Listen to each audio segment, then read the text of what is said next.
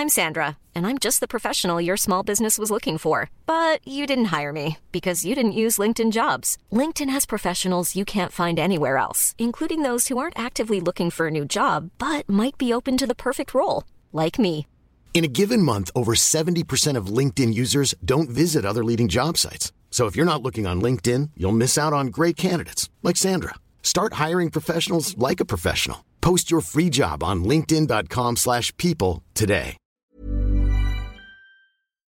Cet épisode vous est proposé avec la somptueuse participation de Jean-Christophe Gay, Ludovic Pio, Fabien L, Alexandre, Olivier Revial, Dame Foxy, Martin Fesneau, Arnaud Subert, Max et JP Demoulin.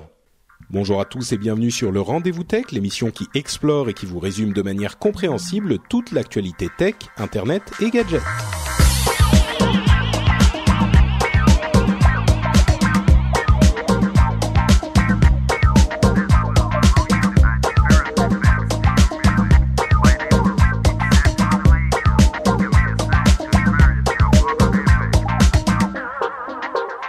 Bonjour à tous et bienvenue sur le Rendez-vous Tech. Le Rendez-vous Tech, vous le savez, c'est l'émission qui vous résume toute l'actualité tech, internet et gadgets toutes les deux semaines, de manière à ce que vous n'ayez pas besoin d'aller fouiller dans les dizaines de blogs différents qui vous publient des dizaines de news différentes à la minute. On fait tout ça pour vous et on vous résume tout ça d'une manière simple à comprendre et en plus, a priori, sympathique à écouter. Enfin, c'est le but en tout cas. On verra si on y arrive. Euh, moi, je pense qu'on va y arriver sans trop de problèmes puisque j'ai avec moi deux habitués du rendez-vous tech qui sont eux aussi podcasteurs tech de mérite et de renom. J'ai nommé euh, Benoît et Mike de Nipcast. Comment allez-vous, messieurs? Oui, très très bien. Très très heureux d'être avec toi comme d'habitude. Grand plaisir. On se réjouit de faire l'émission. Oui. Et pour ma part, ben, très content d'être là. Euh, ben, malheureusement, personne ne me voit la vidéo, mais je porte euh, un t-shirt rouge qui est, à, qui est pour l'équipe de Suisse, dont je, dont je suis grand fan. Donc, je, euh, sachant que tu es de Paris, ben, je me dis bientôt on va être euh, ennemis gentils euh, d'ici à vendredi. ennemi juré, tu veux dire. c'est, c'est- vous savez, c'est, c'est amusant. Bon, je raconte toujours un petit peu ma vie. Si vous êtes nouveau dans l'émission, j'essaye généralement de regarder le compteur et de commencer les vrais sujets de l'émission au maximum au bout de trois minutes après le lancement de l'enregistrement, parce qu'il faut quand même rentrer dans le vif du sujet vite. Mais ça me laisse donc généralement 40 secondes pour raconter ma vie, ce que je vais faire tout de suite. Euh, je suis tellement peu l'actualité euh, et le, le, ce que font les vrais gens dans la vraie vie que je suis arrivé au boulot euh, ce matin et j'ai un collègue, un très bon ami au, au travail, qui commence à me parler foot. Et je, bon, en plus, j'aime pas spécialement de foot, hein, donc euh, ça, ça, ça n'aide pas. Je ne comprenais rien à ce qu'il me racontait. Mais donc, euh, et il me disait oui, ah oui, donc il y a machin, euh, Portugal, Ronaldo, tout ça. Ouais, je dis Ronaldo, je connais. Non, non, mais c'est l'autre, c'est pas lui, c'est le. Ah bon, ok, d'accord. Et, et il m'a appris donc que la France et la Suisse sont donc, euh, si j'ai bien compris, dans le même groupe et il y a Oui. un match euh, en, en vendredi. Donc euh, oui, donc c'est ça. Donc nous allons nous, nous affronter. Je, je te regarderai sur Twitter, euh, side, et je t'enverrai des, des pics, euh, même si je regarderai pas le match. Hein, ça sera Et t'as raison, et t'as raison, ça serait très, c'est très bien. Non, mais ça va faire. bah, c'est toujours des bonnes petites kékères comme ça qui, qui sont marrantes à faire, mais c'est sportif. euh, on n'est pas comme les, les joueurs sur le terrain. Nous, on s'apprécie. C'est ça, exactement. Bon, je suis sûr que les joueurs sur le terrain s'apprécient aussi. C'est les, c'est les, les, les fans dans les, euh, enfin certains fans euh, dans les gradins qui sont un petit peu différents. Euh, mais vous savez quoi? Les autres guerres plutôt sympathiques qu'on apprécie, c'est les guerres entre Google, Apple, Microsoft, Amazon, etc. Euh, et on va vous parler de deux de ces acteurs qui font plein de choses plutôt intéressantes dans les trois infos à retenir aujourd'hui, à savoir Google d'un côté qui a fait, qui part à la conquête de l'espace, mais quasiment littéralement. Enfin, je sais pas si c'est quasiment littéralement, euh, presque littéralement ou carrément littéralement. Ouais. On va vous parler aussi d'Amazon euh, qui est en train d'étendre ses tentacules un petit peu partout dans tous les domaines de l'activité tech. Vous allez voir qu'il y a des choses intéressantes, peut-être même euh, inquiétantes euh, par certains côtés. Et on va aussi vous faire un petit résumé rapide de ce qui s'est passé à l'E3. Euh, vous savez que l'E3, c'est ce salon hyper important du monde du gaming, qui a aussi une certaine importance bien sûr pour la tech, puisque les deux univers sont étroitement liés. Donc on vous en parlera un petit peu aussi en troisième sujet de nos trois infos à retenir. Mais on va commencer avec un sujet, ou plutôt une société qui est chère au cœur de euh, Benoît et je n'en doute pas de nous tous, c'est-à-dire Google, qui fait plein de choses super intéressantes. Alors, on a une petite collection de news. Il n'y a pas vraiment une énorme news pour euh, vous, pour réunir tout ça sur laquelle on va euh, se concentrer. Mais par contre, il y a plusieurs news euh, vraiment intéressantes qui nous emmènent de plus en plus loin dans l'espace. Et je plaisante même pas. On va commencer avec le Project Loon. Est-ce que vous connaissez ce Project Loon, Benoît et Mac J'imagine que vous vous en souvenez. Ah, c'est clair. Oui, oui, ça a fait beaucoup de bruit euh, quand ils étaient euh, même en phase de test uniquement. Oui, c'est ce qu'on appelle un peu, euh, on, utilise souvent ce terme anglophone qui appelle le moonshot, le tir sur la lune que Google fait souvent, où ils essayent des trucs un peu fous. ça va comme les self-driving cars, enfin les voitures qui, qui sont supposées conduire les voitures autonomes. Ouais. les voitures autonomes. Et je pense que Project Loon en fait partie de, de ces, ces coups sur la lune comme ça. C'est ça. Alors en fait, c'est un projet, l'un des projets qui euh, a pour but, pour ambition pour Google de, euh, de, de, donner des connexions Internet à plus de gens dans le monde. Euh, et c'est ce projet donc qui utilise des ballons qui vont rester dans une certaine, un certain niveau de l'atmosphère et qui vont permettre d'envoyer des signaux Internet vers le sol et entre eux de manière à créer une extension du réseau Internet dans des zones où il n'y a pas forcément accès. Alors il avait été présenté il y a un an, vous vous en souvenez peut-être, il avait eu pas mal de, mhm. succès médiatique. Ils ont fait une petite mise à jour, euh, ça fait un an euh, exactement, comme on le disait, ils ont fait une petite mise à jour sur le projet pour annoncer qu'ils avaient réussi euh, d'une part à intégrer des euh, antennes et des connexions euh, LTE, c'est-à-dire des connexions 4G, qui permettaient d'avoir une vitesse de réception de 22 mégabits seconde vers les grosses stations au sol et de 5 mégabits seconde vers les téléphones. Et on se souvient que le projet original utilisait un Wi-Fi qui était bien sûr un petit peu, qui avait une moins grande portée et qui donc avait des vitesses bien inférieures à celle-ci, parce que là on arrive à des vitesses vraiment très honorables. Le 22 mhm. mégabits seconde vers les stations, donc on peut imaginer que ça serait pour des habitations euh, ou des choses comme ça, c'est déjà, euh, enfin c'est carrément très très bien. C'est ce qui est considéré comme le très haut débit euh, dans, dans, dans un certain nombre de régions, même de la France. Hein, c'est quelque chose qui est très honorable. Et les 5 mégabits seconde au téléphone, même ça, c'est euh, vraiment pas pas mal du tout, quoi. C'est pas tout à fait le, le haut débit, mais enfin, je pense qu'on si, je pense qu'on peut parler de haut débit c'est pas du très haut débit, mais du haut débit quand même, non? T'as pas l'air ah, convaincu, Benoît. Est-ce qu'on a vu parce que on, a, on s'est tous fait brûler par les jusqu'à 20 mégas. Ouais, ouais, jusqu'à 20 mégas. Et toi, t'es là et t'as 3 mégas. tu vois. Euh, donc, est-ce que c'est toi par beau temps, avec le ballon sur ta tête, au millimètre, etc., ou toi? C'est la seule point d'interrogation que je mettrais disons que je suis certain que les conditions euh, météo et les conditions atmosphériques jouent sur euh, les, la vitesse. Euh, par contre, Là, ils disent que c'est les vitesses qu'ils ont réussi à atteindre. Donc, je pense que c'est pas les vitesses maximum théoriques qu'il faut diviser ensuite par 10 pour euh, atteindre des, des, enfin pour les, les débits réalistes. Mais tu sais quoi? Même si on divisait ces vitesses par 10, on atteindrait pour les stations 2,2 mégabits par seconde, euh, ce qui est bon on parle de zones qui sont complètement euh, reculées et inaccessibles par les moyens de communication normaux. Donc 2 mégabits par seconde, on est bien au-delà de ce qui permet ce qui permet de ne faire que du mail par exemple euh, ou du Facebook euh, très limité ou ce genre de choses. Là, on peut effectivement surfer normalement, faire plein plein de choses avec ces vitesses-là. Je suis sûr que parmi les auditeurs qui nous écoutent, il doit y en avoir encore un ou deux qui habitent dans des qui sont malchanceux dans des coins un petit peu reculés, qui n'ont pas encore été très bien connectés ou qui ont un ADSL un peu limité, euh, qui sont à peu près à ce type de débit. D'ailleurs, si c'est le cas, venez nous le dire dans, dans les ah commentaires de l'émission, ça serait intéressant de savoir. Il leur faut encore du edge. Pour, euh, ouais. Downloader le dernier rendez-vous texte et il prépare le soir d'avant religieusement pour que ça soit après le matin. C'est ça. ça. ça. me rappelle des souvenirs d'il y a quelques années sur euh, sur internet. Moi, une chose que j'ai pas compris, bah voilà, j'ai vu ce ballon bah, qui est supposé diffuser, en, qui est bah, de l'internet, si on veut bien, à haut débit. Mais ce que j'ai pas compris, c'est comment est-ce qu'on fait pour connecter les ballons entre eux? Parce que je me dis, bon voilà, on lance 500 ballons et puis on attend qu'ils retombent par terre ou ils restent toujours en l'air, euh, ils tombent jamais. Parce que j'ai vu, je crois que c'était le 3 juin, là je regardais dans les news, il y a, y a, y a un ballon euh, Google Loom qui est tombé à Washington, je crois, et puis qui est tombé sur une euh, vers des habitations. il n'a pas fait de mort, mais il a juste coupé l'électricité pendant quelques temps. Mais je me demande comment ils restent en l'air ces ballons-là. Alors en fait, bah, c'est intéressant. L'article justement de Google sur le sujet euh, explique beaucoup de choses, et notamment le fait. Alors, ils restent pas en l'air indéfiniment. Hein. Ils ont réussi à multiplier le temps de vol par 10 depuis un an, c'est-à-dire qu'aujourd'hui, il reste euh, presque bon allez deux mois et demi en moyenne. Enfin, il n'est oh. pas rare de les voir rester en l'air pendant deux mois et demi, euh, ce qui est quand même euh, important.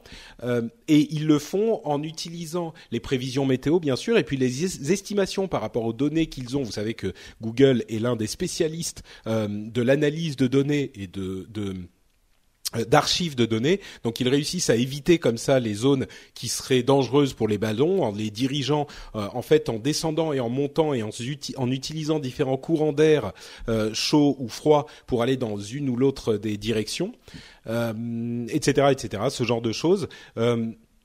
Bon, j'imagine qu'une fois de temps en temps, il risque d'y en avoir un qui se casse la gueule, mais a priori, c'est quand même assez contrôlé et c'est bien contrôlé leur histoire.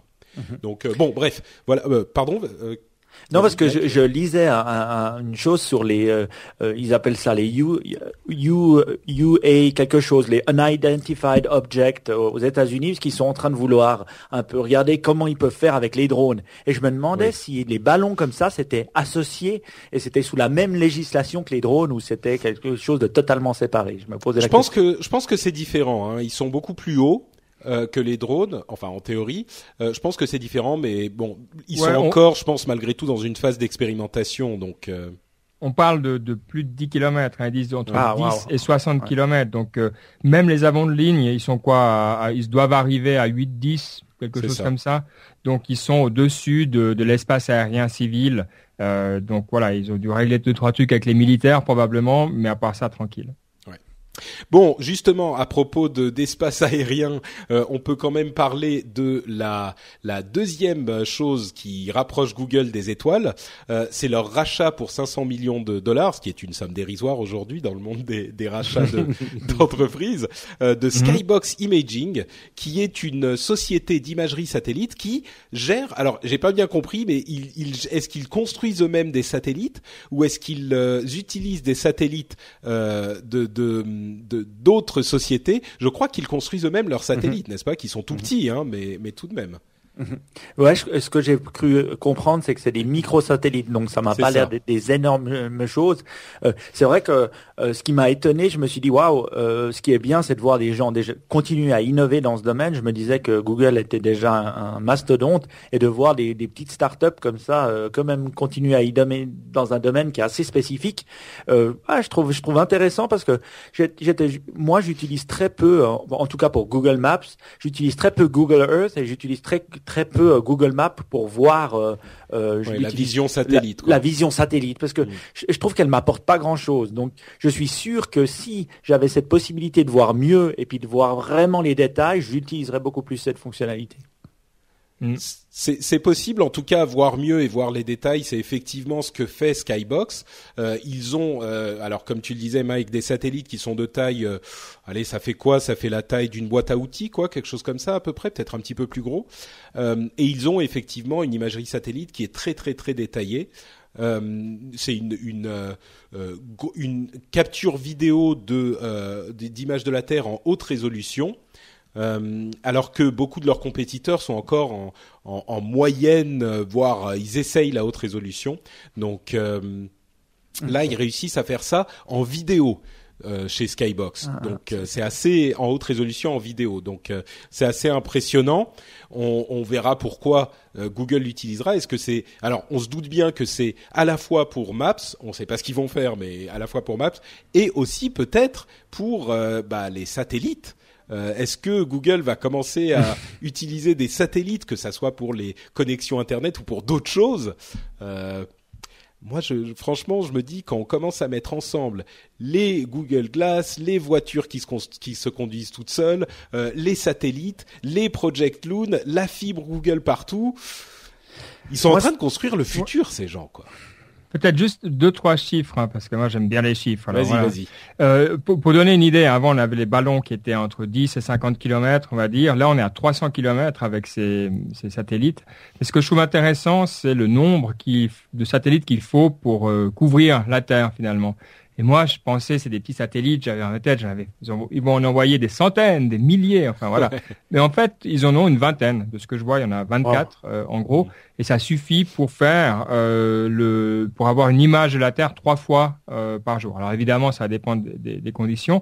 Puis un autre truc intéressant aussi, c'est que tu disais, Patrick, que les autres ne faisaient pas d'images de haute résolution. De ce que j'ai compris, mais il faudrait creuser un petit peu plus, c'est aussi lié au fait que c'était illégal et qu'il y a eu un changement euh, aux États-Unis dans la loi qui permet maintenant justement aux entités euh, non militaires d'avoir des résolutions beaucoup plus élevées qu'est-ce que- ce qu'elles avaient jusqu'à maintenant.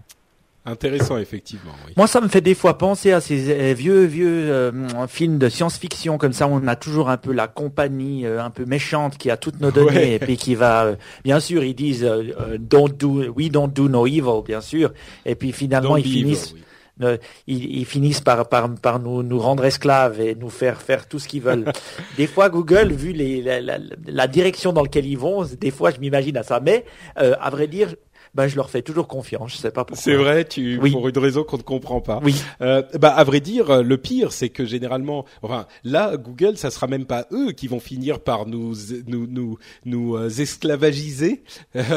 c'est ça sera les robots qui vont construire, les robots autonomes qui vont envahir la Terre, qui vont devenir une sorte de Skynet. Euh, c'est vraiment l'image qu'on a généralement, hein, Skynet de euh, de Terminator. Euh, que Google est en train de faire Skynet et bon, on n'y est pas encore, mais euh, c'est clairement ce qui s'en approche le plus dans le monde d'aujourd'hui. D'ailleurs, euh, évidemment, pour toute corporation maléfique, euh... excusez-moi, je suis. Ils arrivent à t'empoisonner depuis leur, euh, leur Non, c'est propre ça, je- satellite. Tu vois, Patrick, dis du bien, dis du bien, sinon ça va mal se passer. Donc, pour toute corporation euh, bénéfique et angélique qui veut améliorer le futur Mhm. de l'humanité, il faut aussi euh, des moyens de coloniser l'espace pour y euh, utiliser de manière totalement euh, biologiquement éthique l'espace et les ressources qu'il y a dans l'espace. Et donc, qu'est-ce qu'ils vont faire Google? C'est prendre une petite participation chez Virgin Galactic. Euh, Vous savez, Virgin Galactic, c'est cette euh, société de euh, Richard Branson, hein, on- on- qu'on connaît bien, euh, qui a pour but de faire des véritables voyages, des transports dans euh, l'espace. Euh, ils ont des, des transports commerciaux qui sont en, en projet, en, pré- en prévision, en construction, en, en recherche, on va dire, euh, dans l'espace. Donc est-ce que ça sera pour euh, lancer des satellites? Est-ce que ça sera? On ne sait pas, mais ils prennent une petite participation d'environ euh, 1,5% euh, chez Virgin Galactic.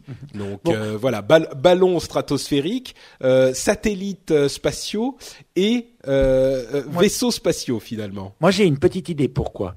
C'est juste parce que Sergey Brin, donc le, le patron, un des patrons fondateurs de Google, aime bien faire des sauts en parachute. Et donc, il aime bien Ah. être dans les airs, les choses Mm. comme ça. Donc, oui, on avait vu, je crois, avec Google Glass, il avait fait un petit saut. Je, je- euh, oh, il avait fait des photos.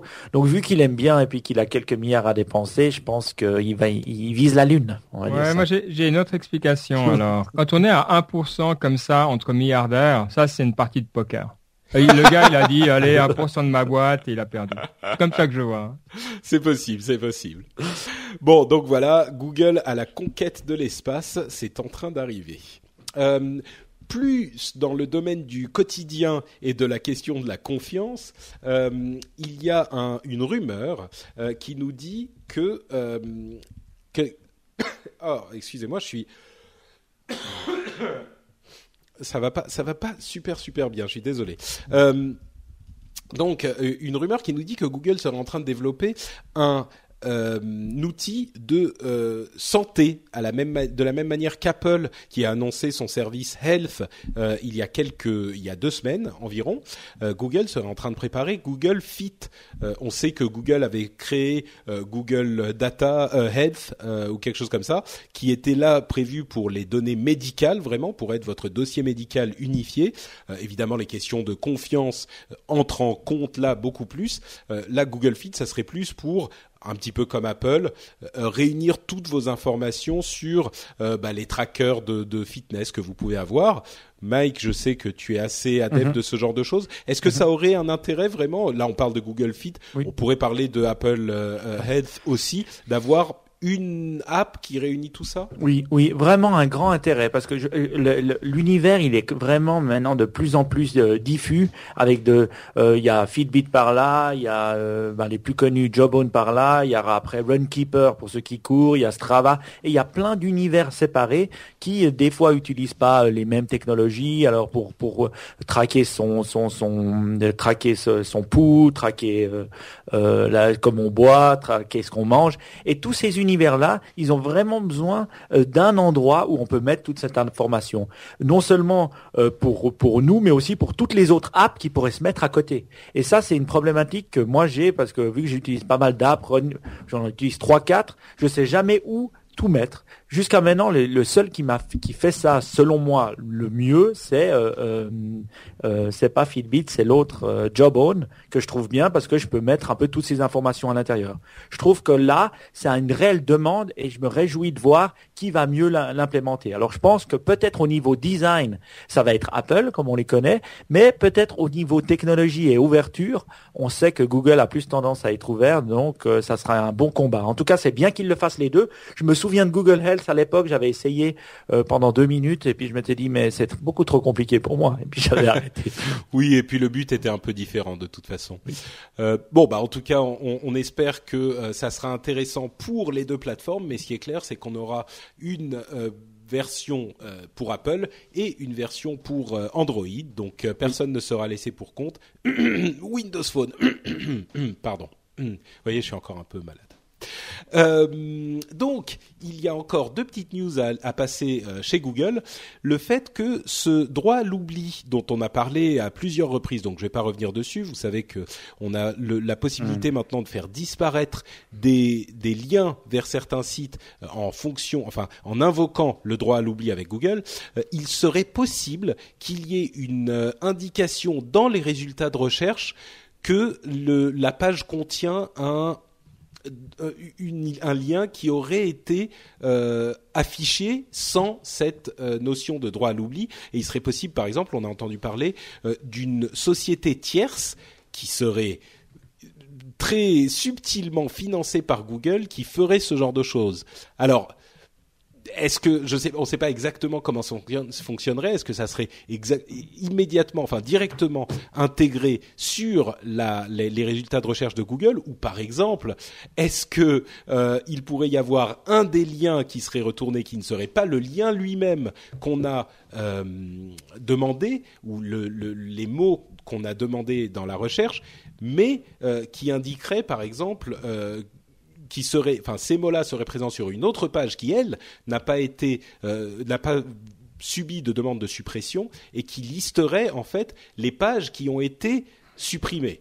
Donc ça devient vicieux, hein, mais bon, on verra comment ça se passe. Ça, l'autre, oui, pardon, je pense, Benoît. Je pense que je sais pas quel est euh, ton avis là-dessus, mais à mon avis, dans un an, quand on fera le bilan de la première année, comme le projet Loon, il y aura euh, des quelques dizaines de pages qui ont été supprimées au maximum, à mon avis. Donc, euh, il est possible que, alors ils ont eu énormément de demandes effectivement, mais ensuite ils étudient chaque demande individuellement. Mhm. Je pense que pour avoir pour avoir un peu travaillé avec euh, Google, notamment sur les Google Ads, euh, j'ai vu que euh, quand il y a des ads, par, par exemple on a une marque, on peut bloquer l'utilisation de sa marque par Google parce que si on a le droit à cette marque, les gens n'ont pas le droit d'utiliser Google Ads avec le nom de notre marque. Ça, on peut faire. Mais euh, pour avoir testé un peu ça, on voit que la réactivité de Google pour enlever les Google Ads euh, dure deux semaines, trois semaines, un mois. Donc la réactivité n'est pas énorme. Moi, ça c'est pour un peu dire à quel point ils vont pas si vite. Moi, ce qui m'intéresse peut-être, c'est de, de voir par rapport au droit à l'oubli. Euh, j'entendais les, les, gars de This Week in, Tech parler et puis j'étais étonné parce que eux ils disaient ouais c'est un scandale, euh, on devrait pas avoir le droit à l'oubli. Et puis, est-ce mon côté européen ou suisse? Mais moi, je crois qu'on a le droit à avoir le droit à l'oubli. On a le droit à pas avoir tout le temps tout sur Internet et toute euh, toute notre vie. Et je me posais la question, toi, euh, qu'est-ce que t'en penses, Patrick? Bah écoute, je t'invite à écouter le rendez-vous tech précédent ou celui d'encore avant, sur lequel j'ai détaillé mon, mon avis précisément. Mais pour te dire euh, très très succinctement, pour moi, en dehors de toutes les questions de philosophie qui sont légitime à poser. Le gros problème que me pose cette décision de justice, c'est que ça demande à Google de supprimer un lien à un contenu qui lui-même ne pourrait pas être supprimé légalement. Donc, ce que je voudrais, c'est qu'on autorise le fait de supprimer le contenu source, euh, mais par contre, le fait de dire mmh. à quelqu'un qui indexe le contenu, bon, ce contenu existe quelque part, mais vous, il faut que vous prétendiez qu'il n'existe pas, c'est une pente glissante sur laquelle je voudrais qu'on ne s'engage pas. Mais bon. On, on, on, je suis sûr qu'on aura l'occasion d'en rediscuter à de très nombreuses reprises. Euh, en gros, je suis pas contre le droit à l'oubli, effectivement. Je suis contre la manière dont elle a été implémentée ici par l'Union européenne.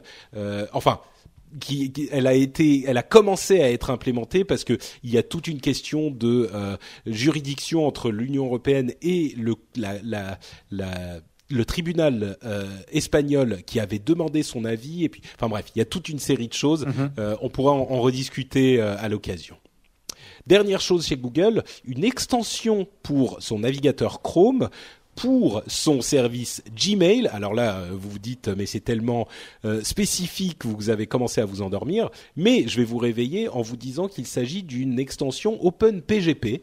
Alors de quoi s'agit-il? C'est un moyen de, alors que je dise pas de bêtises, euh, chiffrer voilà. Joli. ben, merci, merci. De chiffrer vos emails sur, sur Gmail de manière à ce que même Google ne puisse pas les lire. Alors, on savait que l'une des choses qu'on disait sur euh, Google, c'est que il voulait absolument lire vos mails puisque c'est comme ça qu'il pouvait vous proposer des pubs qui vous convenaient et donc faire de l'argent c'est comme ça qu'ils payent pour ce service qu'ils vous offrent euh, Gmail et pour tous leurs services d'ailleurs, c'est leur business model en général. Alors là, ils font en fait un petit peu le meilleur des, enfin le meilleur, un bon pas en avant euh, en proposant à terme, parce que là c'est encore en test, en bêta, un outil qui vous permettra de chiffrer vraiment toutes vos communications. Évidemment, le truc c'est que c'est une extension pour Chrome, donc seuls ceux qui s'intéresseront vraiment à la chose iront l'installer. Il n'est pas impossible que beaucoup de gens le fassent, mais ça sera certainement pas tout le monde. J'imagine qu'avec le business model de Google, on peut pas s'attendre à mieux et c'est déjà pas mal. Donc euh, bon, le, problème qu'il y a, c'est la compréhension des gens aussi. Euh, parce que tout le monde n'a pas de Gmail. Alors après, il faut expliquer clés, les clés publiques, clés privées. On n'arrive même pas à le prononcer, voilà. Euh, franchement, oui, moi je suis content parce que j'utilise. Hein, j'ai une extension qui qui fait ça, mais qui est pas celle de Google, donc ça sera plus facile si c'est celle. Pardon? C'est Mailvelope ou une autre? Non, c'est encore une autre qui s'appelle My. Euh, je sais même plus. Tiens, My Crypt, un truc comme ça. My Mail Crypt for Gmail. Bon, D'accord. Et, Open euh, PGP justement. Mais voilà, des gens qui utilisent ça en face, je reçois un mail par semaine. Allez, des bonnes semaines. Donc, euh, ouais, bah peut-être que quand Google le fera officiellement, on en aura un petit peu plus. Mais... Et moi, je trouve c'est super intéressant parce qu'on savait que Google avait eu des petits, euh, des petites tensions avec la NSA qui commençait à un peu euh, regarder euh, les, les, les, différentes données qui se passaient entre leurs serveurs. Euh, ils l'ont pas aimé. Ils ont dit qu'ils allaient crypter, en tout cas leurs données déjà internes. Et je trouve c'est un pas dans la bonne direction. Euh, le, le, jour où on commencera à tout crypter, c'est le jour où les logiciels qu'on utilise le feront automatiquement. Et le problème avec OpenPGP... Je, je comprends pas ce que tu veux dire, Mike. Ah, tu veux dire chiffré, oui, d'accord. Oui. Ah. c'est parce que tu te fais toujours engueuler. C'est bien vu. Toi, on voit que tu te fais engueuler assez, assez de fois. Hein. Là, au moins, je commence à retenir. Oui. Chiffré. Euh, moi, je trouve intéressant de le, le rendre transparent pour l'utilisateur. Alors, c'est vrai que voilà, il doit aussi avoir la clé publique, donc faire la demande. Pour l'instant, c'est pas encore transparent. Il faut downloader l'extension, mais c'est un pas dans la bonne direction. Euh, je pense que des gens comme euh, Apple devraient s'en s'en inspirer et le mettre automatiquement sur leur téléphone pour qu'on puisse le faire. Mais bien sûr, vu que c'est des boîtes américaines et la NSA Road, je pense qu'ils euh, freinent un peu l'implémentation. Oh, moi, je pense pas. Je pense pas que ça soit ça le problème. Le problème, c'est qu'il est très difficile d'avoir un système qui fonctionne de manière transparente, comme tu le disais, pour tous les utilisateurs. Euh, et d'autant plus que à partir du moment où même si vous l'implémentez en interne, euh, vous envoyez un message à quelqu'un qui n'utilise pas un système comme celui-là, euh, et ben ça ne sert à rien. Donc euh, Bon. Ouais, D'ailleurs, je suis sur euh, ah pgp.mit.edu et je note NotePatrick pour trouver ta clé euh, publique et je trouve rien. non, euh, bah non, je j'avoue, je, n'utilise pas PGP. Il ah. faudrait, il faudrait. mais enfin, le, le truc c'est que j'ai, oui, bon, bref. Passons continuons les sujets. Euh, Amazon, donc ah. Amazon, on va aller un petit peu plus vite. Amazon qui nous sort une sorte de euh, free service, mais euh, pas vraiment super gros, un service de, de, de souscription, d'abonnement plutôt à la, à, la musique gratuit. d'Amazon, c'est-à-dire qu'ils avaient déjà un, un système qui leur qui permettait aux gens d'avoir des, des vidéos gratuitement enfin gratuitement. En quelque sorte, en fait, c'est gratuit si vous utilisez Amazon Prime. Et c'est ça qui est la clé vraiment très importante de euh, ce service. Et Ah, décidément, euh, j'espère que je vais finir l'émission quand même. Euh, donc, mhm. c'est ça qui est la clé vraiment de service, parce que beaucoup de gens ont noté avec avec justesse que l'offre était vraiment limitée. Il y a beaucoup de, gens qui manquent, enfin de gens, de, hum, sociétés qui n'ont pas signé d'accord avec eux. Donc on n'a pas Universal Music par exemple. C'est quand même beaucoup de gros artistes. Euh, il y a à peu près, je sais plus, un million de titres, je crois, ce qui est pas mal mais pas énorme. Et le truc, c'est que c'est vraiment quelque chose qu'il faut voir dans le cadre de l'abonnement Amazon Prime qui vous permet d'avoir les livraisons gratuites en un jour pour beaucoup d'achats que vous faites. Alors, on inclut à Amazon Prime les livraisons, euh, certains services pour les Kindle, les euh, vidéos qui sont pas les, qui pas le meilleur catalogue de la terre, c'est pas Netflix, mais qui est quand même euh, quelque chose, plus un service de musique au final, pour le prix d'Amazon Prime qui est 69 ou 79 euros euh, par an et qui vous permet en plus de partager l'abonnement Amazon Prime avec euh, plusieurs membres de votre famille, au moins pour les livraisons, ça commence à devenir quelque chose de vraiment intéressant, non? Oui. Ou, vous êtes, ou c'est genre c'est trop de trucs pas super et donc au final ça fait un gros truc pas super. Mike, Mike a une opinion euh, très claire là-dessus, donc il parle bien d'Amazon, je vais le laisser faire. Ouais, moi j'aime bien Amazon. Hein. Normalement, je suis un grand grand fan, je suis un peu un, un, fanboy d'Amazon. Normalement, Amazon, leur philosophie, c'est de faire tout pour l'utilisateur, euh, pour le, leur client. Et finalement, ça pour moi, c'est pas faire tout pour leur client, parce que moi, je suis un client Amazon, mais j'habite en Suisse, je peux donc pas avoir Amazon Prime. Enfin, je le crois, peut-être que je me trompe, mais je pense pas. Et je trouve que faire un service de streaming euh, où on dit oui, tu as un million de titres, mais il faut s'abonner à quelque chose qui coûte 70, 70 euh, euros, euh, voilà, environ, ou 70 dollars, je trouve que c'est une arnaque. La preuve, c'est que les utilisateurs le pensent, parce que quand on va sur l'app que je me suis empressé de downloader en me disant trop cool, parce que moi je suis un grand grand fan de Spotify, que j'utilise maintenant depuis plus de deux ans, et vraiment je suis content, me suis dit, ah voilà, une alternative, je l'ai testé, oh, je ne peux même pas voir un seul titre. Pourquoi? Je dois aller sur le web, soit acheter des titres, soit faire partie d'Amazon euh, Prime.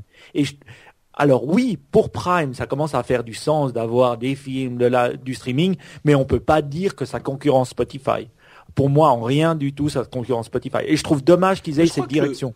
Je crois que le but n'est pas de, faire concurrence à Spotify en fait. C'est en fait, c'est en ça que c'est difficile, enfin que beaucoup de gens ne comprennent pas le service. C'est juste un truc en plus chez Amazon Prime. Et pour 69 euros par an, c'est quand même pas beaucoup, 69 ou 79. Euh, on a en plus un petit peu de musique et accessoirement, ce que me disait Tom Merritt sur euh, Daily Tech News Show il y a quelques jours, c'est que quand vous voulez écouter un morceau et qu'il n'est pas disponible sur leur service de streaming, c'est ce qu'ils font aussi sur leur service de vidéo, ils vous, le ils vous proposent de l'acheter mhm. s'il est disponible en achat. Donc euh... bon, visiblement ça ne plaît pas à Mike. Euh, ben, est-ce que toi ça te séduit un peu plus? Non, moi je ne touche pas au service d'Amazon euh, que je trouve euh, compliqué. Enfin, j'ai eu un Kindle Fire 1, le tout premier là, et ça m'a vacciné contre tous les services d'Amazon, même si j'achète hein, par ailleurs. Donc je les vois pas dans ce genre de truc. Alors il y a une annonce qui arrive la semaine prochaine hein, aussi, euh, probablement au niveau euh, hardware, donc peut-être ça mettra un peu d'unification là-dedans. Mais moi, tant qu'ils auront pas du, du hardware d'une façon ou d'une autre, ce genre d'annonce m'intéressera peu. Euh, tu veux dire de téléphone parce qu'ils ont déjà des tablettes. Donc. Oui, voilà, pardon, oui, c'est juste, absolument. Ouais. Mais peut-être nous, on est le faux public entre guillemets parce qu'en Suisse, moi, je suis un grand fan. J'achète sur Amazon.fr, Amazon.de en Allemagne, mais en Suisse, on n'a pas d'Amazon.ch. Donc, on n'a pas la possibilité d'avoir tous ces services-là. Donc, peut-être on est un peu le faux public pour en parler, euh, même si j'adore Amazon. Bon, bah écoutez, euh, si vous vous êtes euh, séduit par ce type de service, le truc c'est que si vous avez la possibilité d'utiliser Amazon Prime, euh, c'est tellement pratique, comme me le disait il y a pas si longtemps Cédric Bonnet et Corben, c'est tellement pratique que c'est difficile de ne pas vouloir l'utiliser. Et, et, je suis assez d'accord. Donc tout ça vient en plus. Mais bon, si vous êtes utilisateur de ces services, prévenez-nous. Est-ce qu'on va, est-ce qu'on va te, te, vraiment, est-ce que tu vas survivre jusqu'à la fin? Euh, Écoute, moi je suis un warrior, je suis comme Rambo, euh, je n'arrête pas le rendez-vous tech, c'est pas, c'est même pas envisageable, tu vois. Je terminerai euh, comme, pour reprendre une image stallonienne, comme Rocky en haut des des marches, ou comme Rocky à la fin de son combat, je crierai non pas Adrienne, mais rendez-vous tech, avec le poing levé vers le haut. bon, ça dépend si c'est Rocky au début du film quand il est pas en forme ou Rocky juste avant le combat, hein, parce que juste avant le combat il était bien hein, en haut des bien, Oui, oui, oui, c'est vrai. Bon, autre chose chez Amazon qui là vous séduira peut-être si un jour ah. vous avez Amazon.ch, c'est le service, enfin une rumeur qui parlerait d'un service de euh, marché du de, de service en fait. Euh, c'est-à-dire que vous pourriez bientôt aller sur Amazon pour rechercher des gens pour faire du babysitting, pour faire du ménage, pour faire voilà, pour rendre ces petits services dans la ville qui peuvent être hyper pratiques. Et il y a plein de petites apps et de petites, petites sociétés qui ont essayé de faire des services qui permettraient de chercher des gens pour faire ce type de petits travaux qui n'ont pas vraiment décollé ou en tout cas pas en Europe. Peut-être qu'Amazon pourrait, grâce à son poids et sa, son omniprésence, euh, bon, sauf en Suisse, euh, permettre de, de, de, lancer un marché comme ça. Est-ce que vous pourriez euh, être séduit par quelque chose comme ça? Vous pourriez l'utiliser mhm. pour trouver des gens pour du babysitting ou du ménage ou mhm. couper les haies dans le dans la l'immense villa de banquiers suisses que vous avez tous les deux? vu que tu as une plus grosse villa, Ben, tu commences? Ouais, mais alors absolument. On en parlait justement avec Mike avant l'émission. C'est vrai qu'il y a des il y a, il y a pas mal de services comme ça qui ont été lancés aux États-Unis avec grand succès et il y a c'est difficile de trouver un succès comparable en Europe. Alors, est-ce que c'est la mentalité? Est-ce que c'est la fragmentation? C'est un truc local, donc c'est pas les marchés. Euh, on en revient au problème de la confiance, qu'un des problèmes, euh, ben voilà, sur Internet qui reste encore à, à résoudre je pense que je ferais plus confiance à Amazon qu'à un site que je trouverais pour l'occasion une fois comme ça. Donc euh, clairement, ouais. Si je devais aller, ça serait simple. Ils ont ma carte de crédit, j'ai pas besoin de réfléchir trop. Je pense qu'ils seraient capables de, de, bien choisir les personnes dedans. Ouais, ouais. Ceux que j'aimerais voir faire ça, c'est Netflix parce qu'ils sont hyper doués pour euh, les recommandations. Mais bon, euh, je pense qu'on peut encore attendre un peu. Amazon, ah oui, c'est vrai. Tu, aurais comme sur Netflix, euh, vous avez apprécié le service de repassage de euh, John euh, John Baboul. Peut-être que vous aimeriez le service de mécanique de machin. on en discutait avec Ben aussi. On disait qu'on en avait, on, avait, on en avait parlé au premier Niptech. Donc Niptech ouais, en octobre 2009 je te, je te laisse parler pendant deux minutes. Je vais aller me chercher une pastille euh, pour la gorge là, sinon je vais décéder. Il faut que je tienne. Bon, vas-y, tu as l'antenne. On, on, hack le rendez-vous tech, c'est à nous. C'est à nous. On, peut faire non, mais pour revenir à Amazon, bah, ceux qui, qui m'ont déjà entendu, ils savent que je suis un méga fan. Mais euh, ce que je trouve intéressant, c'est qu'on avait dit, ouais, déjà en, en, 2000, en, 2009, quand on avait fait euh, le, le, premier Tech, on parlait déjà de ce genre de service. Red Beacon qui devait faire du local. Euh, j'avais trouvé une information intéressante qui parlait d'un on-demand home service startup. Alors je vais le dire en anglais, mais c'est quoi? C'est un peu la même chose. C'est une demande de, de service pour la maison. Et ils ont réussi à lever 30 millions euh, de dollars euh, la semaine dernière. Ça s'appelle Handybook, H-A-N-D-Y-B-O-O-K. Donc vraiment, c'est un espace qui commence encore à se développer. On n'a pas réussi à trouver la startup qui euh, qui, qui réussirait à vraiment tout bouffer. Et je pense que Amazon, ils ont tout pour le faire. Comme tu as dit Ben, ils ont le paiement, on leur fait confiance non seulement ça, mais ils ont déjà ma bon. de crédit. Vous avez été sage Oui, on a été sage. Très bien. Oui, oui, Pardon, finissez, finissez. non, ce que je disais, c'est que moi, je pense que ça va cartonner et ça, c'est vraiment un super service parce que un, ils ont ta carte de crédit, donc ils ont déjà ton moyen de paiement. Deux, ils ont ton adresse email et ils ont le pouvoir de te faire aussi des recommandations de ça. Trois, mmh. ils savent comment utiliser les les, les réseaux parce qu'ils ont déjà utilisé les réseaux parce qu'ils ont commencé avec des réseaux de revendeurs aussi Amazon, mais pas en direct. Ils avaient euh, euh, Amazon Reseller qu'ils ont encore aujourd'hui, mais qu'ils ont tellement écrasé que finalement c'est eux qui dominent le monde. Et euh, ça, je trouve intéressant parce qu'ils ont tout pour réussir. Et moi, je pense que là, ils ont une vraie valeur ajoutée à, à nous donner. D'accord. Bon bah écoute, peut-être que ça, ça, ça plaira un petit peu plus alors. Euh, l'autre chose qui sont en train de commencer, c'est des des reviews, des avis sur les euh, restaurants et sur les, les, les autres boutiques locales en fait, sur les boutiques physiques, un petit peu comme Yelp ou euh, TripAdvisor ou ce genre de choses possiblement un, une app euh, avec le, le, un, lancement pour la fin d'année. Ils font ça par l'app Amazon local. Donc là encore, euh, on voit que Amazon est continue à s'étendre euh, un petit peu partout dans des dans des endroits qu'on n'attendait pas forcément. Euh, un petit service en plus euh, pour ceux qui apprécient les podcasts, vous utilisez peut-être Audible, qui est un service d'Amazon de lecture de livres. En fait, c'est l'achat d'audiobook. Je peux, te euh, dire à combien d'audiobooks je suis, mais ça doit être pas encore tout à fait 100, mais je m'en approche gentiment, quoi. Ouais, bah voilà. Donc, tu apprécieras euh, ce service qui te permet avec l'app Kindle d'avoir à la fois le texte, donc le livre en texte, et le livre en audiobook, et de synchroniser les deux. Donc quand tu veux lire une page, tu peux, quand tu veux écouter euh, le, la page suivante, tu peux de manière très transparente. Bon, il faut avoir acheté les deux, hein, qui sont à des prix différents. mais... mais... Ça fait un moment que ça existe, non? Ça fait un moment que je le vois euh, dans Là, c'est dans l'app.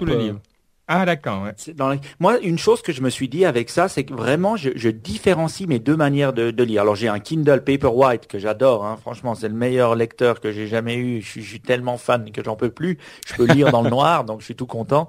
Euh, et, et l'autre côté, j'ai aussi Audible et j'écoute des audiobooks. Et mais je ne fais pas les deux simultanément. J'écoute des choses que je n'ai pas envie de lire. Hmm. Et je ne sais pas, je, me pose la question, est-ce que j'aurais envie de lire un bouquin en audiobook? Ben des fois non parce que je, je différencie les deux types de, de bouquins, euh, mais je vais essayer une fois pour voir si. si en fait, tu, il y a certaines choses que tu lis et certaines choses que tu écoutes finalement. Exactement. Et même si tu peux en avoir deux que tu fais, enfin en même temps entre guillemets, c'est-à-dire euh, euh, le matin en faisant ton jogging, t'écoutes un truc et puis c'est pas les mêmes choses dans les deux cas. Quoi. Non. Ah, c'est intéressant. Ouais. Mais c'est peut-être parce que le service n'existait pas que j'ai commencé à agir comme ça. Possible. Donc, euh, Possible. Bon, en tout cas, si vous êtes fan de podcast, et j'imagine que c'est le cas puisque vous nous écoutez, euh, vous pourriez peut-être penser à Audible, qui est un service très très intéressant. Bon, et enfin, comme tu en parlais, euh, Benoît, une dernière chose qui montre à quel point Amazon est en train d'étendre son empire un petit peu partout, c'est cette annonce en rumeur encore, mais enfin dont on entend des rumeurs depuis très longtemps, qui devrait arriver cette semaine, à vrai dire dans quelques jours. Peut-être qu'au moment où vous écouterez cette émission, elle sera déjà arrivée. C'est l'annonce du téléphone d'Amazon euh, avec cette sorte de d'éléments 3D qui permettrait d'afficher l'image en fonction de, de l'angle avec lequel vous le regardez. J'en avais déjà parlé, c'est des choses qui sont euh, pas des écrans réticulaires ou des écrans 3D au sens traditionnel, c'est simplement que en fonction de l'angle de vos yeux par rapport à l'écran, va afficher une image différente. Donc c'est utilisable avec n'importe quel type d'écran. Donc une image très claire, très nette, sans lunettes, euh, sans quoi que ce soit de ce genre. En tout cas, c'est ce qu'on c'est ce qu'on entend dans les rumeurs. Euh, et avec donc six caméras sur l'écran en tout pour traquer vos, vos yeux. Euh, comment est-ce que ça va être utilisé? On ne sait pas trop. est-ce que ça pourrait vous intéresser Enfin, est-ce que au-delà même de cette histoire de 3D qui est presque anecdotique, à moins qu'ils annoncent quelque chose d'incroyable avec.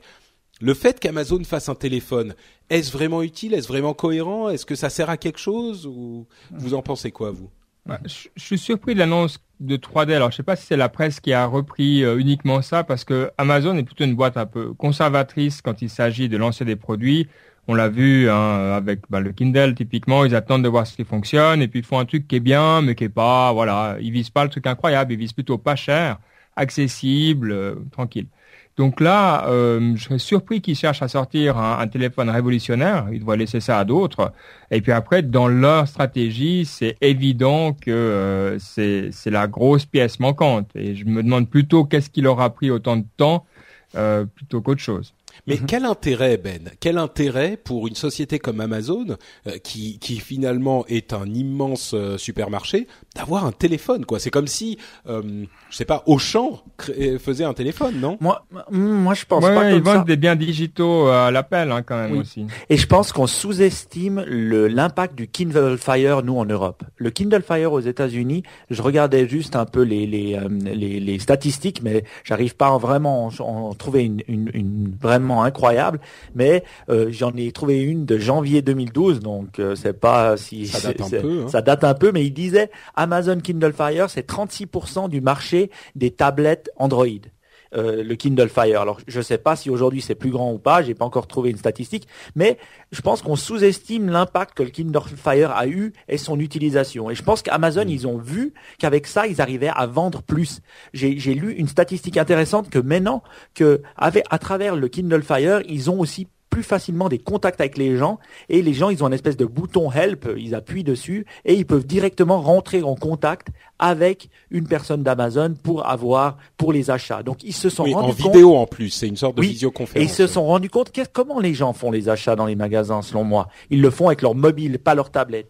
Et je suis certain hmm. qu'ils se sont dit, si on leur met un téléphone Amazon dans la main, euh, on aura la capacité, imagine, tu vas dans un magasin, justement chez Auchan, tu regardes le prix, tu tapes sur ton petit truc Amazon qui te fait, mais bien sûr, il est moins cher chez nous. Vous pouvez l'acheter, on vous le livre. Vous savez quoi, on vous le livre dans une heure et gratuitement. Et eh ben voilà, et pam.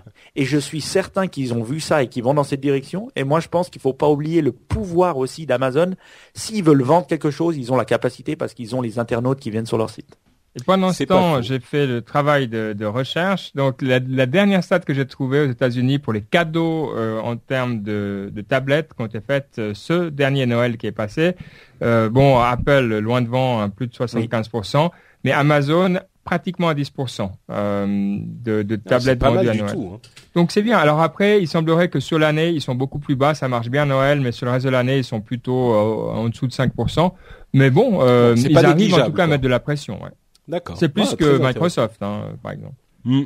Très intéressant, très intéressant. Bon, les tablettes chez Microsoft, c'est aussi un peu particulier, mais. Oui. Euh, ok, bon bah en tout cas on verra, hein. on aura certainement beaucoup plus d'infos dans la semaine euh, avec cette euh, conférence d'Amazon qui nous annoncera tout plein de choses intéressantes. Enfin, le troisième sujet sur lequel on va euh, faire un petit moment, ça va être l'E3, l'Electronic Entertainment Expo, dont on va vous parler donc euh, un petit peu. Je vais sans doute m'y coller parce que je sais que mes camarades euh, Benoît et Mike en particulier sont pas très friands de jeux vidéo. Hein, si je ne m'abuse. Moi j'aime bien, mais j'ai jamais vraiment joué beaucoup. Ça. Ah d'accord, je comprends bien. À Mario Kart et puis à Street Fighter 2, mais ça c'est les références sont trop vieilles. Moi oh, j'attends le, le prochain Civilization, c'est tout. Civilization Beyond Earth. Oh oui. Voilà. Oui, effectivement. Bon bah ceux qui me connaissent et ceux qui euh, suivent mes émissions depuis longtemps savent que euh, bah, si vous pensez que je suis passionné par la tech, vous ne vous, ne savez pas à quel point je peux être passionné et c'est plutôt les jeux vidéo qui sont ma vraie vraie passion. Malheureusement, je peux pas trop en parler publiquement parce que je travaille pour une société de jeux vidéo, donc je vais juste faire un, un parcourir, survoler les news de le 3 euh, de manière un petit peu générale mais on va quand même en toucher un petit mot parce que c'est un sujet connexe de la tech qui est très important. Oui, Ben. C'est cool parce que nous, on peut vraiment, tu sais, euh, enfin souvent on essaye de dire des choses intelligentes. Là, ça sera vraiment pas le cas. Déjà. Alors, si vous pensez que d'habitude on dit pas des choses intelligentes, voilà, mais euh, une question de base, c'était où euh, le 3 Ça se passe où? Los Angeles. D'accord. ok. Oui. Alors bon, le 3 a une histoire un petit peu chaotique, mais euh, c'est Los Angeles principalement et depuis plusieurs années, ils sont revenus à Los Angeles. Est-ce que tu y étais? Non, pas du tout. Ah. Non, le 3, je l'ai jamais fait. J'ai fait le Tokyo Game Show, j'ai fait la BlizzCon plusieurs fois, euh, j'ai fait bah, des salons à Paris, j'ai fait la Gamescom plusieurs fois aussi, mais jamais le 3. Hmm. Ah, peut-être un jour. Bref, il y avait évidemment plusieurs conférences des grands constructeurs et des grands éditeurs du jeu vidéo. Euh, Microsoft a commencé. La chose à retenir, c'est que Microsoft avait fait un, faux départ avec sa conférence de présentation de la Xbox One l'année dernière. Cette année, ils ont vraiment essayé de corriger le tir en se recentrant de manière très très claire sur les joueurs, en ne parlant que des jeux et en oubliant tout ce qui était euh, euh, centre de, divertissement, euh, partenariat avec la télé, fonctionnalités annexes, etc. Non, ils n'ont parlé que des jeux, que des jeux, que des jeux, à tel point que le Kinect, qui était un accessoire qui était à l'époque vendu obligatoirement avec leur console Xbox One, n'a quasiment pas été évoqué. Aujourd'hui, pour être en concurrence avec la PlayStation 4, ils ont vendu, ils vendent une nouvelle version de leur console Enfin plutôt la même version de leur, console mais sans Kinect qui est moins cher que la version originale. Euh, donc le Kinect qui était annoncé comme une fonctionnalité essentielle pour la console euh, a vraiment été mis de côté. Euh, certains disent que c'est un, un désaveu euh, de leur propre politique, d'autres disent que c'est le, le, courage d'écouter les critiques et de se recentrer vers ce que les gens veulent. Euh, moi, je suis bon. Je vous laisserai faire votre propre avis. Ce qui est clair, c'est que le Kinect n'a pas du tout été, ou presque pas été évoqué. C'est assez surprenant, mais finalement, ils ont parlé des jeux, ce qui était le, mhm. la chose principale à l'E3. Euh, Sony a parlé un petit peu de Morpheus, vous savez son équivalent de l'Oculus Rift, les lunettes 3D mhm. virtuelles, euh, qui ont été évoquées peut-être un petit peu moins qu'on attendait. Ils ont ils sont passés rapidement un petit peu dessus. Euh, ils ont parlé aussi du PS Now, qui est, vous savez, cet équivalent de OnLive, ce service qui vous permet de euh, de jouer à des jeux qui sont euh, sur des consoles distantes et qui ne vous envoient que la vidéo. Vous, vous avez votre manette et vous, quand vous allez à droite à gauche sur la manette, ça envoie le signal jusqu'au serveur qui est en train de calculer le jeu, sur lequel le jeu tourne, et le serveur vous renvoie l'image avec les mouvements que vous avez faits. Alors, beaucoup de gens disaient, et notamment notre camarade Yann du Rendez-vous Tech, qu'il n'y croyait pas du tout. Euh, à l'époque de OnLive, on a vu que ça marchait plutôt pas mal. Yann a continué à ne pas y croire. Maintenant, le PlayStation Now euh, marche plutôt pas mal visiblement. Yann, je suis certain qu'il n'y croit toujours pas. On verra ce que ça donne. C'est quoi l'avantage de ça d'avoir euh, l'avantage, cette technologie-là? Alors l'énorme avantage, il y en a plusieurs, mais l'énorme avantage, c'est que vous pouvez faire tourner, euh, en, théorie, vous pouvez avoir sur n'importe quelle machine, n'importe quel jeu. C'est-à-dire que euh, comme le hmm. jeu euh, est, est, lancé ou le logiciel ou n'importe quoi est lancé à distance, eh bien vous n'êtes pas obligé d'avoir la machine qui peut faire tourner ce jeu ou ce logiciel. Donc vous pouvez par exemple jouer à des jeux PlayStation 3 sur la PlayStation 4 qui n'est pas compatible, qui n'est pas rétro-compatible avec la console de l'ancienne génération. Donc ça ouvre le catalogue énormément. Vous pouvez aussi jouer à des jeux bah, PlayStation 3 sur votre PlayStation Vita, la version portable. Euh, vous pouvez même jouer à tous ces jeux qui seront proposés, que ce soit d'ailleurs des jeux, des jeux PlayStation 3 ou peut-être à terme, pourquoi pas carrément des jeux PlayStation 4 ou des jeux PlayStation 2, PlayStation 1, euh, quoi que ce soit. Vous pourriez y jouer sur une télévision il suffit d'avoir un hmm. processeur très très faible puissance, euh, même dans un navigateur, dans, enfin à terme, euh, on se doute que ça pourrait même, même arriver à une mutation de tout le service PlayStation qui pourrait devenir pour les gens qui veulent vraiment du, du jeu sérieux, une machine chez eux pour être sûr d'avoir le truc.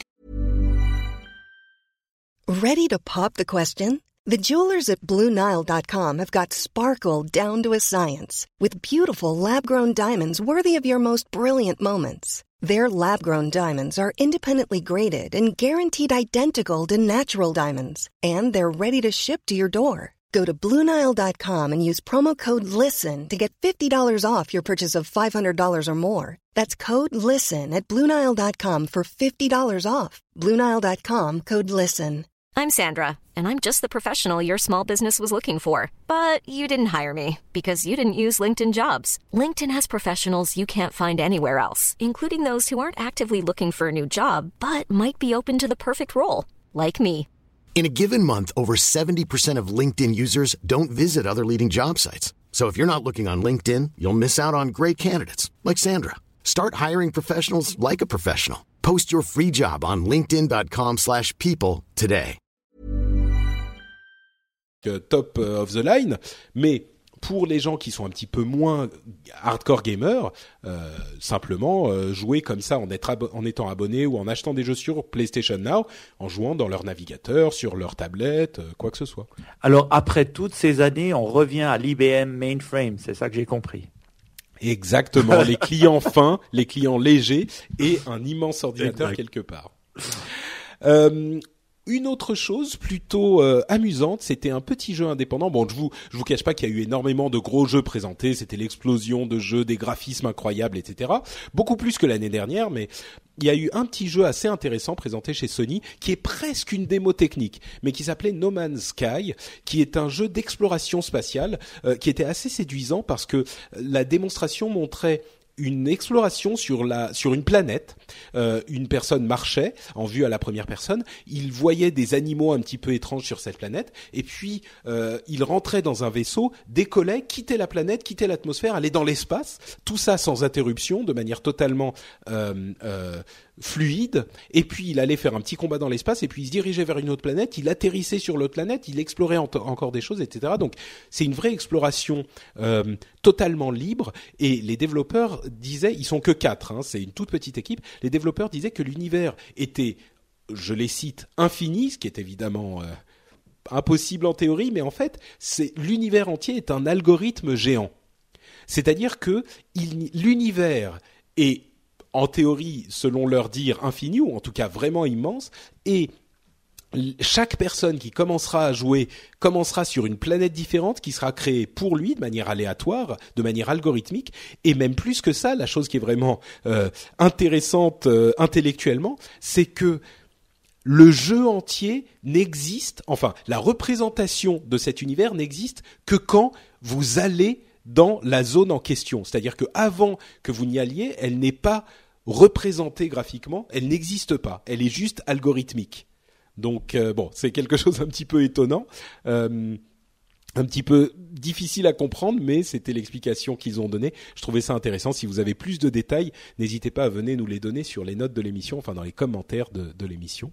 La présentation de la, enfin la conférence Ubisoft était plutôt réussie, j'ai trouvé. Il y avait plein de jeux intéressants, euh, euh, des, des choses vraiment impressionnantes. La chose que je retiens, c'est euh, le prochain Assassin's Creed. Pourquoi? Parce que évidemment, il est à Paris et il se passe pendant la Révolution française. Au-delà de la performance graphique qui était assez impressionnante avec les foules qui étaient plus denses qu'on a qu'on en a jamais vu sur des consoles euh, et les, les visions de, de- les distances de vue dans la ville quand on était posé sur un toit, euh, on, on avait vraiment l'impression que la ville était immense et, et qu'elle qu'elle était à perte de vue.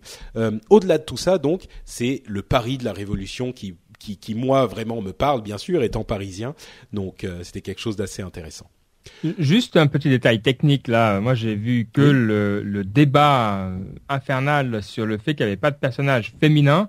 Et Oui. la défense qui disait ouais en fait c'est hyper dur à faire euh, au niveau euh, des faux tours commencer et, et bon je lisais beaucoup de gens qui disaient que c'était n'importe quoi est-ce que c'est vraiment n'importe quoi ou euh, Bah, c'est un petit peu compliqué. C'est un débat qui mériterait d'a- d'avoir lieu, euh, qui est un débat un petit peu plus long euh, que ça. C'est, il est certain que le, les, les minorités en général et les femmes sont beaucoup moins représentées dans les jeux vidéo. Euh, c'est très certainement dommage. Il y a la question de l'image des femmes même dans les jeux vidéo qui est un grand débat. Euh, dans le cas de Assassin's Creed, généralement, les gens comprenaient euh, ce qu'il voulait dire. Euh, D'une manière générale, dans les jeux vidéo, c'est vrai que les femmes sont malheureusement sous-représentées ou mal représentées. Euh, encore une fois, c'est un grand, grand débat que qui- qu'il n'est pas forcément euh, euh, possible d'avoir ici tout de suite, mais qu'il est toujours bon de, de au- auquel il est toujours bon de réfléchir. je te juste en marcher, marcher sur des œufs là ok d'accord c'est un peu une mission de Ben. Hein. Tu seras, euh, tu Ah seras mais moi, Patrick, tu sais, de faire euh, venir les femmes dans la tech. Mais Oui, moi, tu sais, je suis, je suis un, un féministe convaincu. Euh, en plus, je suis marié à une Scandinave, donc j'ai intérêt. Mais j'ai toujours été très, très, très pro euh, égalité des sexes, et euh, c'est quelque chose que je défends avec beaucoup de passion. Donc, euh, je suis plutôt de ton côté, Ben. Euh, et dans ce débat, d'une manière générale, je suis plutôt euh, de, de ton côté aussi. Donc, euh, Hmm. voilà. Euh, Electronic Arts. Euh, du classique et du bon, c'est ce que j'ai noté dans les dans les notes. C'est plutôt quelque chose de de classique chez Electronic Arts, mais on a on, s'attend toujours à du quelque chose de de solide et c'est ce qu'ils nous ont présenté, particulièrement dans les jeux de sport qu'ils euh, qu'ils ont euh, toujours chaque année. euh, dans leur escarcelle, euh, Nintendo nous a fait une séquence d'introduction. Oui, bien sûr, vas-y Mike. Question sur une... Euh, alors je ne sais pas si tu vas pouvoir répondre, mais j'ai lu un, j'ai lu un, une, étude qui est sur les dix compagnies les plus haïes aux États-Unis. Oui, hier on fait partie. Et moi j'hallucinais parce que je lis McDonald's, Abercrombie, ok, pourquoi? Et troisième, EA. Alors je comprends pas comment une, une, boîte de jeux vidéo peut être haïe par les consommateurs. C'est une grosse question. Ouais, il y a beaucoup de, de, de, de soucis à ce niveau. Euh, la, la, politique commerciale de certaines sociétés de jeux vidéo est très critiquée par des gens qui sont très actifs sur Internet en fait. Et ah. comme ces ces ces, euh, ces sondages sont généralement faits sur Internet, parfois ça euh, ça oriente un petit peu tu vois le fait que EA qui est finalement une grosse société de jeux vidéo mais au niveau de, de toutes les sociétés du monde euh, peut-être qu'elles sont pas qu'elle qu'elle est pas elle n'a pas autant d'importance.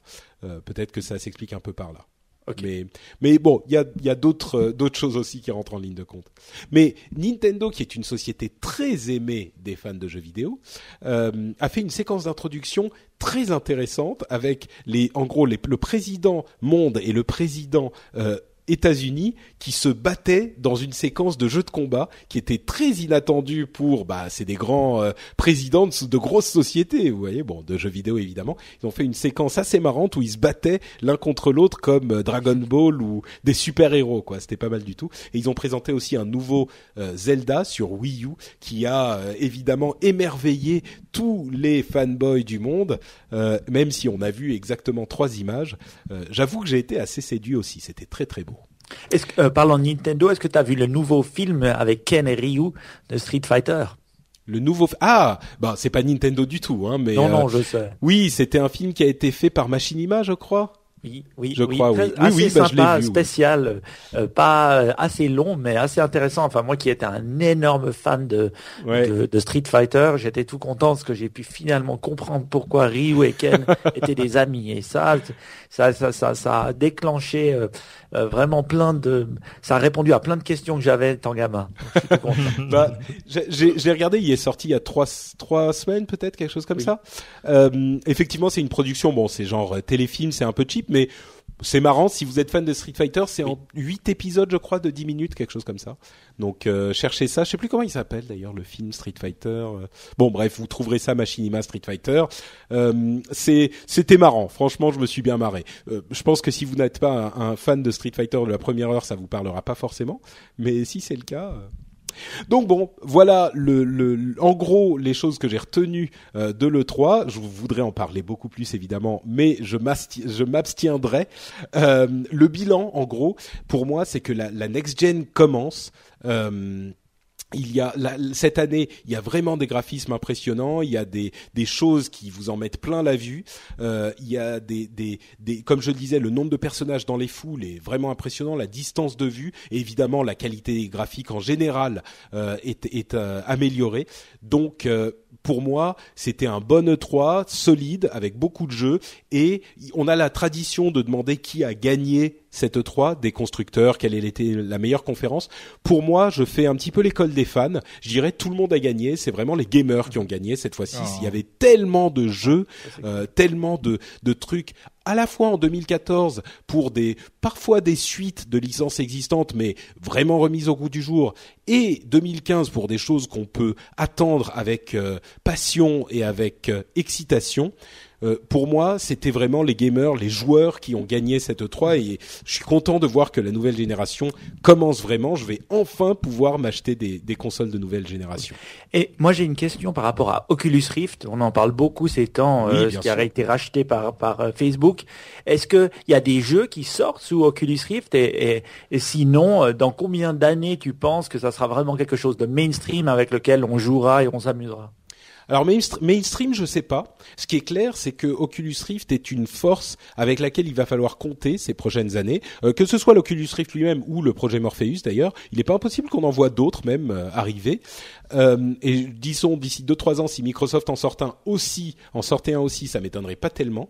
Mais ce qui est clair, c'est que il va y avoir des jeux, c'est certain. tout le monde s'intéresse au projet. Est-ce que la grande question en fait, ça va être est-ce que pour les jeux en tout cas, ça va rester un, produit un peu de niche? Est-ce qu'on va pouvoir avoir des expériences qui bénéficient vraiment du fait d'avoir l'Oculus Rift, d'avoir une vision en 3D en réalité virtuelle, ou est-ce que ça va rester un accessoire en plus euh, qui, sera très bon pour certains jeux, mais euh, qui n'apportera pas de, bénéfices clairs et notables pour, euh, tous les gamers? Donc euh, c'est la grande question. Ce qui est clair, c'est que il y a une vraie, un, un vrai intérêt euh, autour de cette, de ce produit, contrairement aux choses qu'on a pu voir euh, précédemment, comme le motion gaming ou même la 3D, mhm. qui étaient des choses qui étaient intéressantes, mais plus plus casual, plus plus consumer, plus mhm. public au sens large. Là, on, on, a un intérêt pour les vrais gamers aussi. Mhm. Moi, ce que j'aimerais voir l'année prochaine, c'est euh, notre Patrick à E3. Donc euh, voilà. Et si ça, on prend pas le chemin, on va aller sur change.org et on va lancer la pétition. Ah, c'est marrant. Ou bah, alors on va être Dieu, Dieu t'entende Ben, Dieu t'entende. On va soutenir, on va soutenir Patrick en lui donnant de l'argent et en faisant des donations pour qu'il euh, puisse y aller à E3. Oui. Avec le Patreon? Tout à fait. Eh ben écoute justement, parlons un petit peu du Patreon pour remercier les gens qui euh, donnent des sous pour soutenir le rendez-vous tech. Je vais encore remercier certains de nos généreux patriotes. Euh, je vais donc remercier Cyprilius, Dutch Damien, Thierry le riche, bah le riche euh, c'est bien c'est bien pour un pour patriote pour un donateur. Euh, Daoud Wam, Arthur, Adrien Viau, Maël Vallet, Jean-François Nicolas, Doualan et Cédric Desgranges. Merci à vous tous et merci à tous ceux qui donnent des sous au rendez-vous tech sur patreon.com slash rdvtech ou alors sur lrdv comme le rendez-vous.com. pardon, .fr, lrdv.fr. Vous savez quoi? Plutôt que de vous refaire un énième laïus sur le rendez-vous tech et sur le Patreon, je vais plutôt vous passer des messages de patriotes qui nous ont envoyé les messages, en, les messages préenregistrés à passer, parce que vous savez qu'à partir d'un certain niveau, on a droit, euh, l'une des récompenses, c'est le fait d'envoyer des messages. J'avais limité un petit peu les choses parce que je me disais, si jamais beaucoup de gens envoient des messages, euh, je veux pas transformer la fin de l'émission en un truc interminable. Finalement, je me rends compte que les gens euh, ne donnent pas tellement pour avoir droit aux récompenses. En fait, ils sont beaucoup plus généreux que ça. Les gens donnent vraiment pour soutenir l'émission. Donc au final, on n'a pas tant de messages que ça. Donc je vais repasser des messages qui avaient déjà été passés. Euh, ce sont ceux de Jeff et de Jean euh, qui font la promotion de leurs propres émissions. Euh, e-Teachers pour Jeff, le nom est assez explicite, explicite. Et Papa à quoi du Papa à quoi tu joues pour Jean. bah, je vais les laisser vous en parler. Voilà leurs deux messages. Bonjour à vous, chers auditeurs du Rendez-vous Tech, et merci Patrick de me laisser un peu de temps dans ton émission. Certains le savent, avoir un enfant, ça prend du temps, et tout joueur de jeux vidéo que vous aviez pu être n'a pas résisté à l'arrivée du divin enfant, et la console et les jeux n'y ont pas résisté non plus, et sont souvent passés aux oubliettes. Vous n'avez plus le temps, et surtout plus l'envie de passer du temps sur un jeu sans savoir si ça vaut le coup, et surtout s'il vous est possible d'y jouer avec votre emploi du temps de ministre.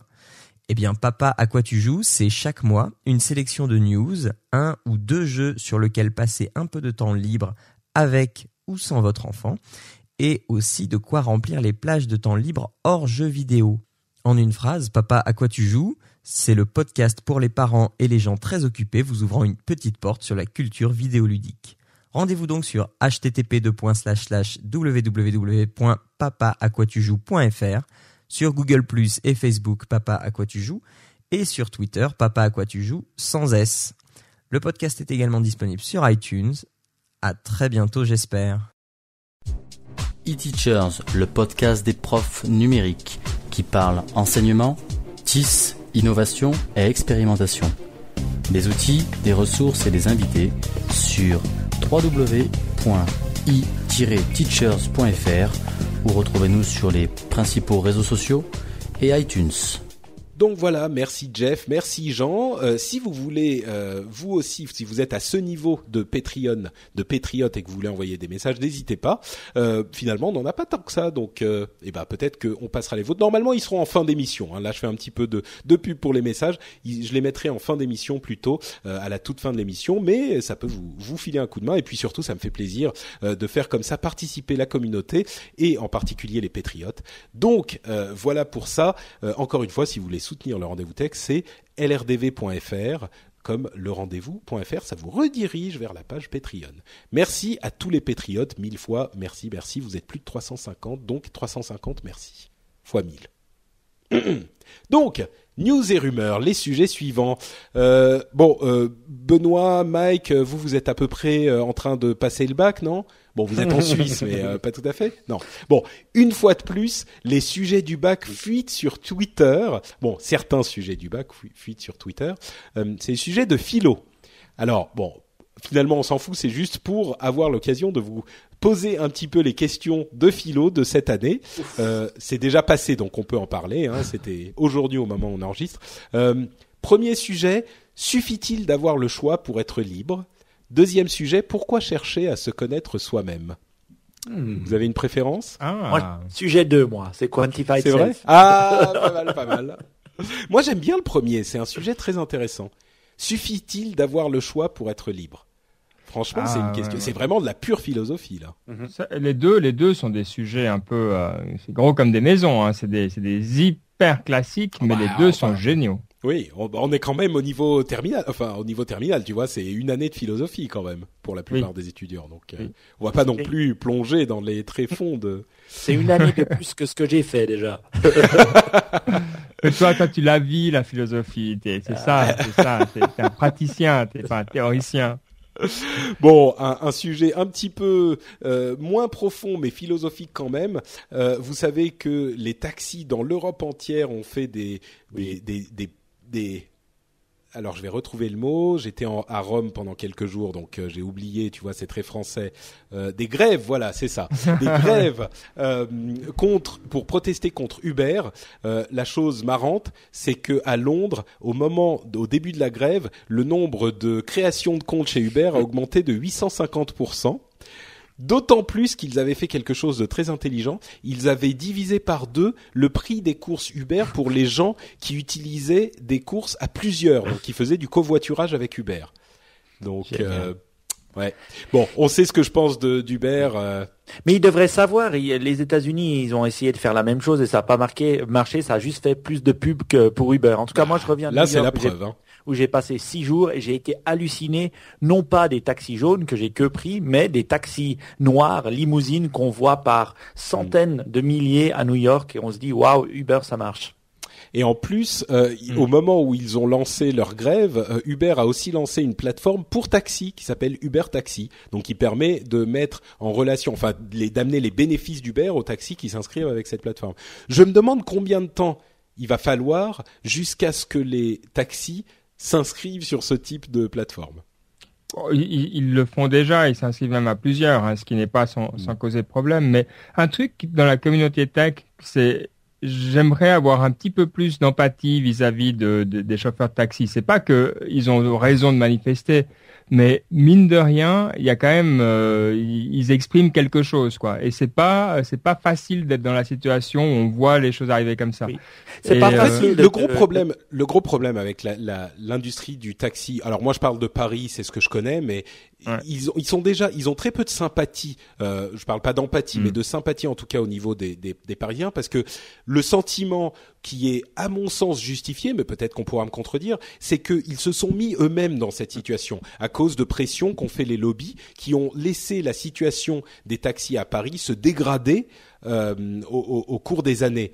Donc, euh, il est difficile d'avoir de l'empathie pour des gens qui sont responsables de leur euh, de leur euh, situation qui est effectivement euh, malheureuse et difficile. Hein.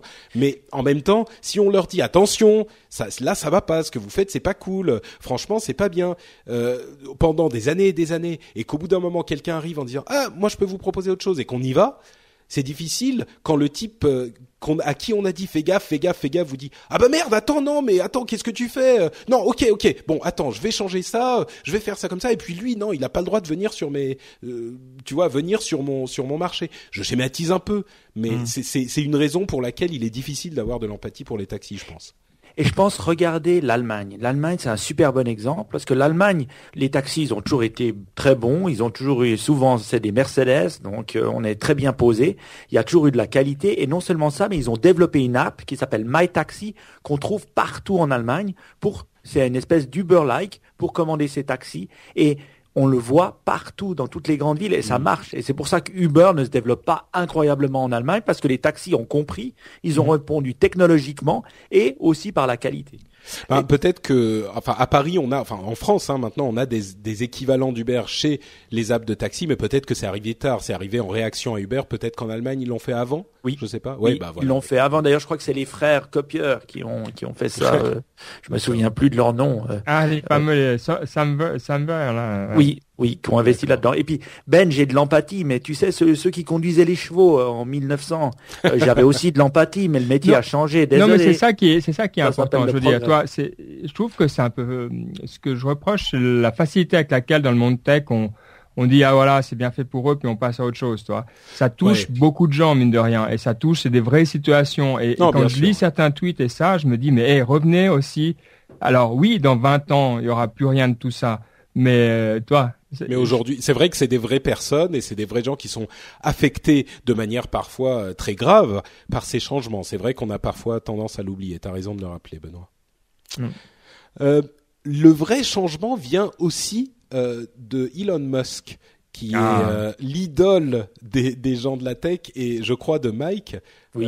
L'Edison moderne, on l'appelle. C'est ça. Donc Elon Musk a annoncé. Bon, c'est un. Oh, tu nous feras un petit historique d'Elon Musk, euh, Mike, euh, si tu le souhaites. Euh, en tout cas, il est le patron de plusieurs sociétés qui font plein de choses intéressantes, et notamment Tesla, qui construit des véhicules électriques, des voitures électriques. Et il a annoncé il y a quelques jours qu'il allait libérer toute une série de brevets qui sont, vous le savez, hein, le nerf de la guerre de, de, de, la Silicon Valley finalement, de, de l'industrie tech, et que les gens protègent à coût de procès et de millions de dollars, eh bien, lui a dit euh, OK, pas de problème. Moi, je pense que pour euh, le bénéfice de l'humanité, ou en tout cas de l'industrie automobile, je vais libérer les brevets et les offrir à toute l'industrie. Alors, je schématise un petit peu. Mhm. Euh, est-ce que vous pourriez préciser un peu la chose, ou est-ce que je fais moi-même le contrepoint? Non, c'est un gros coup marketing. Euh, c'est vraiment, c'est, euh, je vous donne l'air gratuit, euh, profitez-en quoi. Alors c'est gentil, c'est gentil, mais en même temps, il y a, deux besoins assez clairs hein, de Tesla. C'est d'une part d'ouvrir le marché de la voiture électrique, qui représente encore très très faible pourcentage aux États-Unis, en croissance, mais pas assez forte. Et puis d'autre part, euh, c'est pas des, brevets selon la presse euh, qui s'intéresse un petit peu à ce genre de questions, c'était pas des brevets tellement puissants qu'ils auraient même pu attaquer quelqu'un. Déjà, c'est pas dans, tellement dans la règle de l'industrie automobile de le faire, donc euh, ça aurait été difficile. Ils se battent contre des géants qui auraient pu les étouffer, les faire couler sous les, les contre-procès. Donc finalement, ils n'avaient pas grand-chose à en faire. D'autant plus que c'est pas de l'open source qu'ils font. Ils gardent les brevets, ils décident juste de ne pas attaquer avec. Donc franchement, qui attaque hein? La, plus, la plupart des boîtes n'attaquent pas avec leurs brevets. Donc euh, c'est gentil, c'est super, c'est un joli coup de pub, mais bon, c'est gratuit pour eux aussi, quoi. Ouais, c'est vrai que, pardon, Mike, tu voulais non, moi, moi, je trouve que c'est un joli coup de pub, c'est gratuit, mais je trouve que c'est un bon, un bon move et ça va dans la bonne direction. Alors certains disent ouais, c'est parce qu'il avait pas de patente, c'est pour ça qu'il le fait, et puis de toute façon, il en avait besoin. Moi, je trouve que ça va dans l'élan Elon Musk est dans, dans le caractère qu'Elon Musk a toujours a toujours euh, développé. Donc euh, je pense que ça va avec la personne et il va dans une bonne direction. On dit toujours ouais, il faut faire quelque chose, ouais, c'est pas bien la manière dont les patentes sont gérées aux États-Unis. Voilà au moins une boîte qui fait quelque chose pour aller de l'avant. Hmm. Je crois qu'on est effectivement je pense qu'on est un petit peu que, que les deux visions peuvent être euh, vraies. Euh, c'est vrai que Tesla, euh, il y avait un très bel article sur The Verge qui disait c'est quelque chose de très excitant, de courageux, etc. Mais c'est aussi mm. un signe de faiblesse. Et, et c'est vrai. si Tesla fonctionnait donc les, les, les, voitures qui sont très très bien hein, les voitures sont vraiment bonnes dont ils les voitures qu'ils construisent euh, si ils avaient le succès qu'ils voudraient avoir, je pense pas qu'ils le feraient. Je pense pas qu'ils auraient besoin de le faire. Donc, mais là, c'est vraiment autant pour ouvrir les brevets que pour amener d'autres sociétés à utiliser leur technologie dont ils bénéficieront ensuite et surtout à étendre le marché des véhicules électriques euh, qui, leur bénéficiera aussi euh, au bout du compte hein, puisqu'ils veulent euh, amener des véhicules électriques et pourquoi pas en même temps donner un signal fort dans le domaine des brevets et euh, bénéficier à l'humanité avec une sorte de facilitation de la euh, de l'évolution de, de l'arrivée des véhicules électriques et le fait qu'on soit moins dépendant des énergies non renouvelables bien sûr hein, du pétrole euh, tout ça n'est pas incompatible entre eux. Euh, là encore, j'en parlais sur le Daily Tech News Show avec avec Tom Merritt, mais on, on, a souvent tendance à vouloir avoir une vision unitaire d'un petit peu tout. Euh, Apple c'est des gentils, Google c'est des méchants, Google c'est des gentils, Apple c'est des méchants, Elon Musk c'est le Tony Stark de, de la vie réelle euh, et les sociétés c'est des, des géants euh, maléfiques ou alors non Elon Musk c'est un ange qui veut bénéficier à l'humanité. Bon peut-être que là en l'occurrence toutes ces raisons euh, mises ensemble font que c'était cohérent de faire ce qu'il a fait, ce qui est plutôt courageux. C'était pas quelque chose, enfin, c'était pas quelque chose d'attendu et c'était quelque chose de certainement un petit peu euh, euh, difficile à faire passer à des gens qui réfléchissent de manière traditionnelle dans le monde de la tech. Donc voilà, moi je trouve ça plutôt intéressant et c'est pas forcément soit machiavélique, soit angélique quoi. Non, c'est ça. Je pense que tu as raison, c'est calculé. Euh, et donc, ça implique qu'il y a, il y a des deux. Il y a une, compréhension ouais, des, risques. Eh ben, peut-être que d'autres personnes feront le même calcul à l'avenir et que ça sera quelque chose qui, un mouvement peut-être qui pourra être suivi par d'autres. On sait que, notamment que Twitter euh, ne n'attaque pas les gens avec leurs brevets. Ils ne l'ont jamais fait, ils l'utilisent que de manière défensive. Et c'est quelque chose qu'ils ont annoncé publiquement. C'est pas toujours le cas. Euh, l'innovation à la française, monsieur. Darty, la grande mhm. société de vente d'électroménager, veut créer le bouton Darty. Le bouton, c'est une sorte de petit appareil euh, qui se colle à votre frigo, par exemple, ou sur une surface euh, métallique. Vous prenez un abonnement de 2 euros par mois et vous pouvez appuyer sur ce bouton qui est connecté et qui vous euh, fait, qui vous euh, rappelle, enfin qui fait qu'un des conseillers de chez Darty vous rappelle immédiatement pour vous conseiller sur un problème que vous pourriez avoir. Ah, faut, faut pas avoir des enfants, hein, sinon Darty vous rappelait. Euh, Bonjour monsieur. Alors franchement, j'ai même pas pensé, moi qui ai une, petite fille, j'ai même pas pensé à ça. Moi j'ai dit tout simplement génial. C'est ce que euh, Amazon essaye de faire avec son Kindle Fire et son bouton pour connecter. Franchement, j'y avais jamais pensé. Je trouve que Darty, il faut savoir qu'ils sont extrêmement bons, aussi extrêmement bons sur le web, parce que c'est aussi leur manière de communiquer. Ils ont jamais communiqué à travers des, catalogues et des choses comme ça. Ils sont toujours axés énormément sur le web. Et ça, je trouve que c'est une très bonne idée. Pourquoi? Parce que quand tu parles à un consommateur, tu réponds à son problème et tu peux lui vendre des produits derrière. Et Darty, c'est connu pour le service. Je trouve que ça, c'est un réel service pour les gens. Maintenant, je me dis 2 euros par mois. Comment est-ce qu'ils vont réussir à scaler ça? Je sais pas comment on dit en français scaler, mais voilà. Euh, euh, si toute la France commence à appuyer sur le bouton d'Arty, attention. Quoi.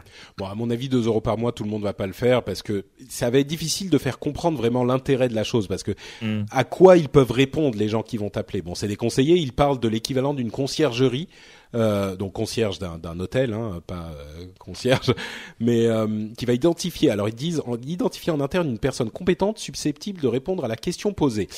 Moi, je pense que c'est une très bonne idée.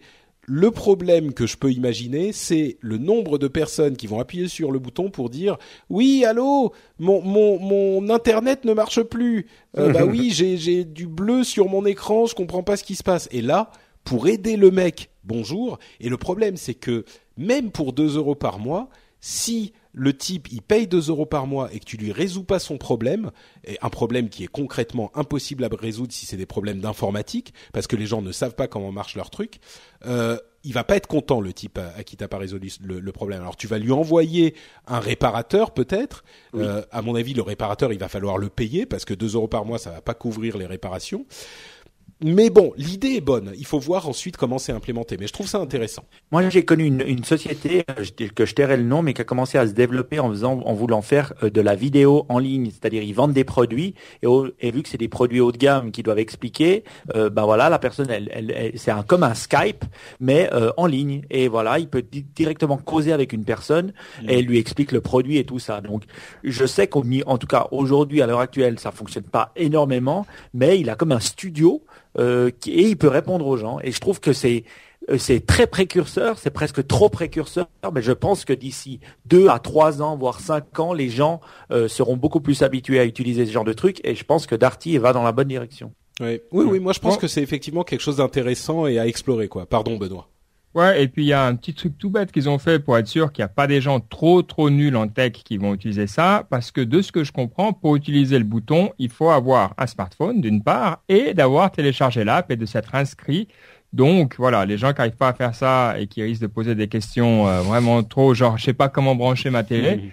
Eh ben ils n'arriveront pas à s'inscrire non plus au bouton d'Arty. Donc c'est réglé. Peut-être, ouais. Peut-être, effectivement. Bon, encore si c'est je sais pas comment brancher ma télé, c'est c'est possible de résoudre. Le problème, c'est euh, quand t'as le type qui a son ordinateur euh, sous Windows 95 euh, truffé de botnet et de virus mhm. qui te dit euh, ben, je comprends pas, euh, j'arrive pas à, à, installer tel ou tel truc. Mon, Mais je trouve que mon Word ce qui marche plus.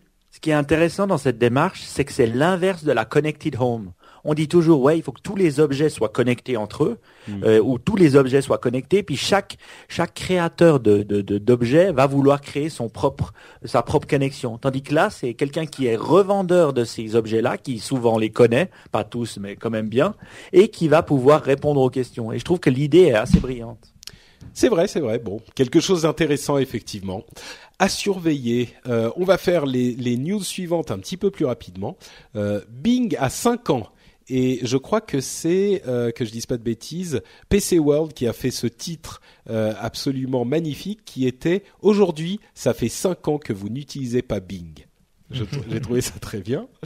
Euh, même si bon, de plus en plus, Bing est intégré dans certains services ou d'autres euh, d'autres logiciels ou d'autres matériels, donc vous l'utilisez peut-être sans le savoir. On pourrait dire ça après cinq ans, vous allez être obligé d'utiliser. Ouais, c'est ça, dans cinq ans. Euh, Feedly, ce service de lecture de flux RSS, euh, a été victime d'une attaque DDoS assez violente.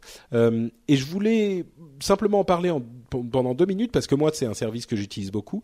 Euh, et la, chose que certains ne savent pas, de certains utilisateurs ne savent pas et qu'ils ignorent souvent, c'est qu'il y a beaucoup de gens qui, enfin de gens de malfaiteurs, qui créent des attaques euh, DDoS, des attaques de déni de service très violentes et qui vont ensuite demander une rançon à des sociétés pour arrêter les attaques. C'était le cas avec Feedly, euh, qui n'a pas cédé. On leur a demandé 30 000 dollars. Alors généralement, ce genre de rançons sont estimé pour être juste suffisamment élevé pour rapporter de l'argent, mais pas suffisamment élevé pour poser un vrai problème de trésorerie à la société, de manière à ce que ça soit plus simple pour la société de payer et de, euh, de, de, faire disparaître le problème plutôt que de se battre contre. Parce que Philly par exemple a eu trois jours enfin trois phases trois attaques successives trois vagues successives euh, qui a qui a vraiment euh, supprimer, enfin bloquer le service pendant des jours.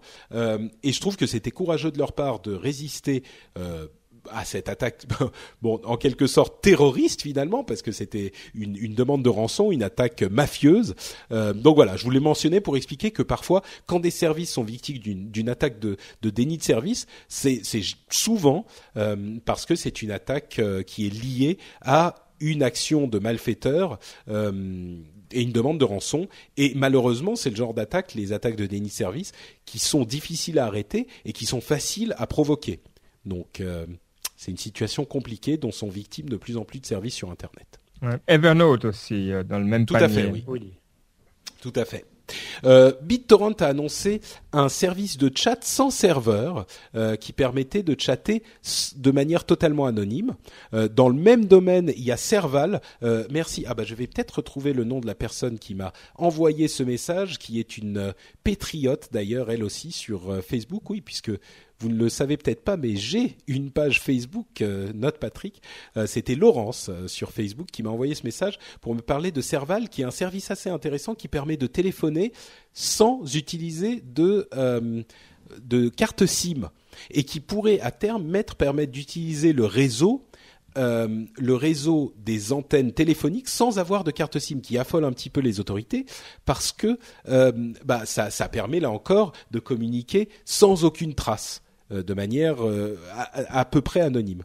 Euh, et enfin, dans ce dans ce petit laïus sur l'anonymisation des communications.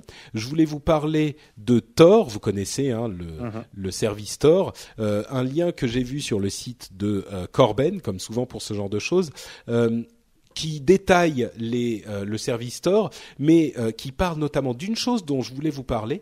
C'était euh, souvent on pense que Tor, ce réseau totalement anonyme, est difficile à utiliser, difficile à mettre en place. Eh bien, en fait, il y a un truc que j'entends, dont j'avais déjà entendu parler, mais que j'avais jamais utilisé, qui s'appelle le Tor Browser Bundle, donc le pack de navigateurs de Tor qui est en fait une version modifiée de Firefox, du navigateur très connu, dans lequel Tor est directement intégré. Donc il suffit de le télécharger, de le lancer, il se connecte au réseau Tor et pof, voilà, vous pouvez naviguer de manière totalement anonyme. Euh, c'est beaucoup plus simple que je pensais. C'est vraiment, vraiment simplissime. Il n'y a même pas d'installation à faire. Vous le téléchargez et, c'est terminé.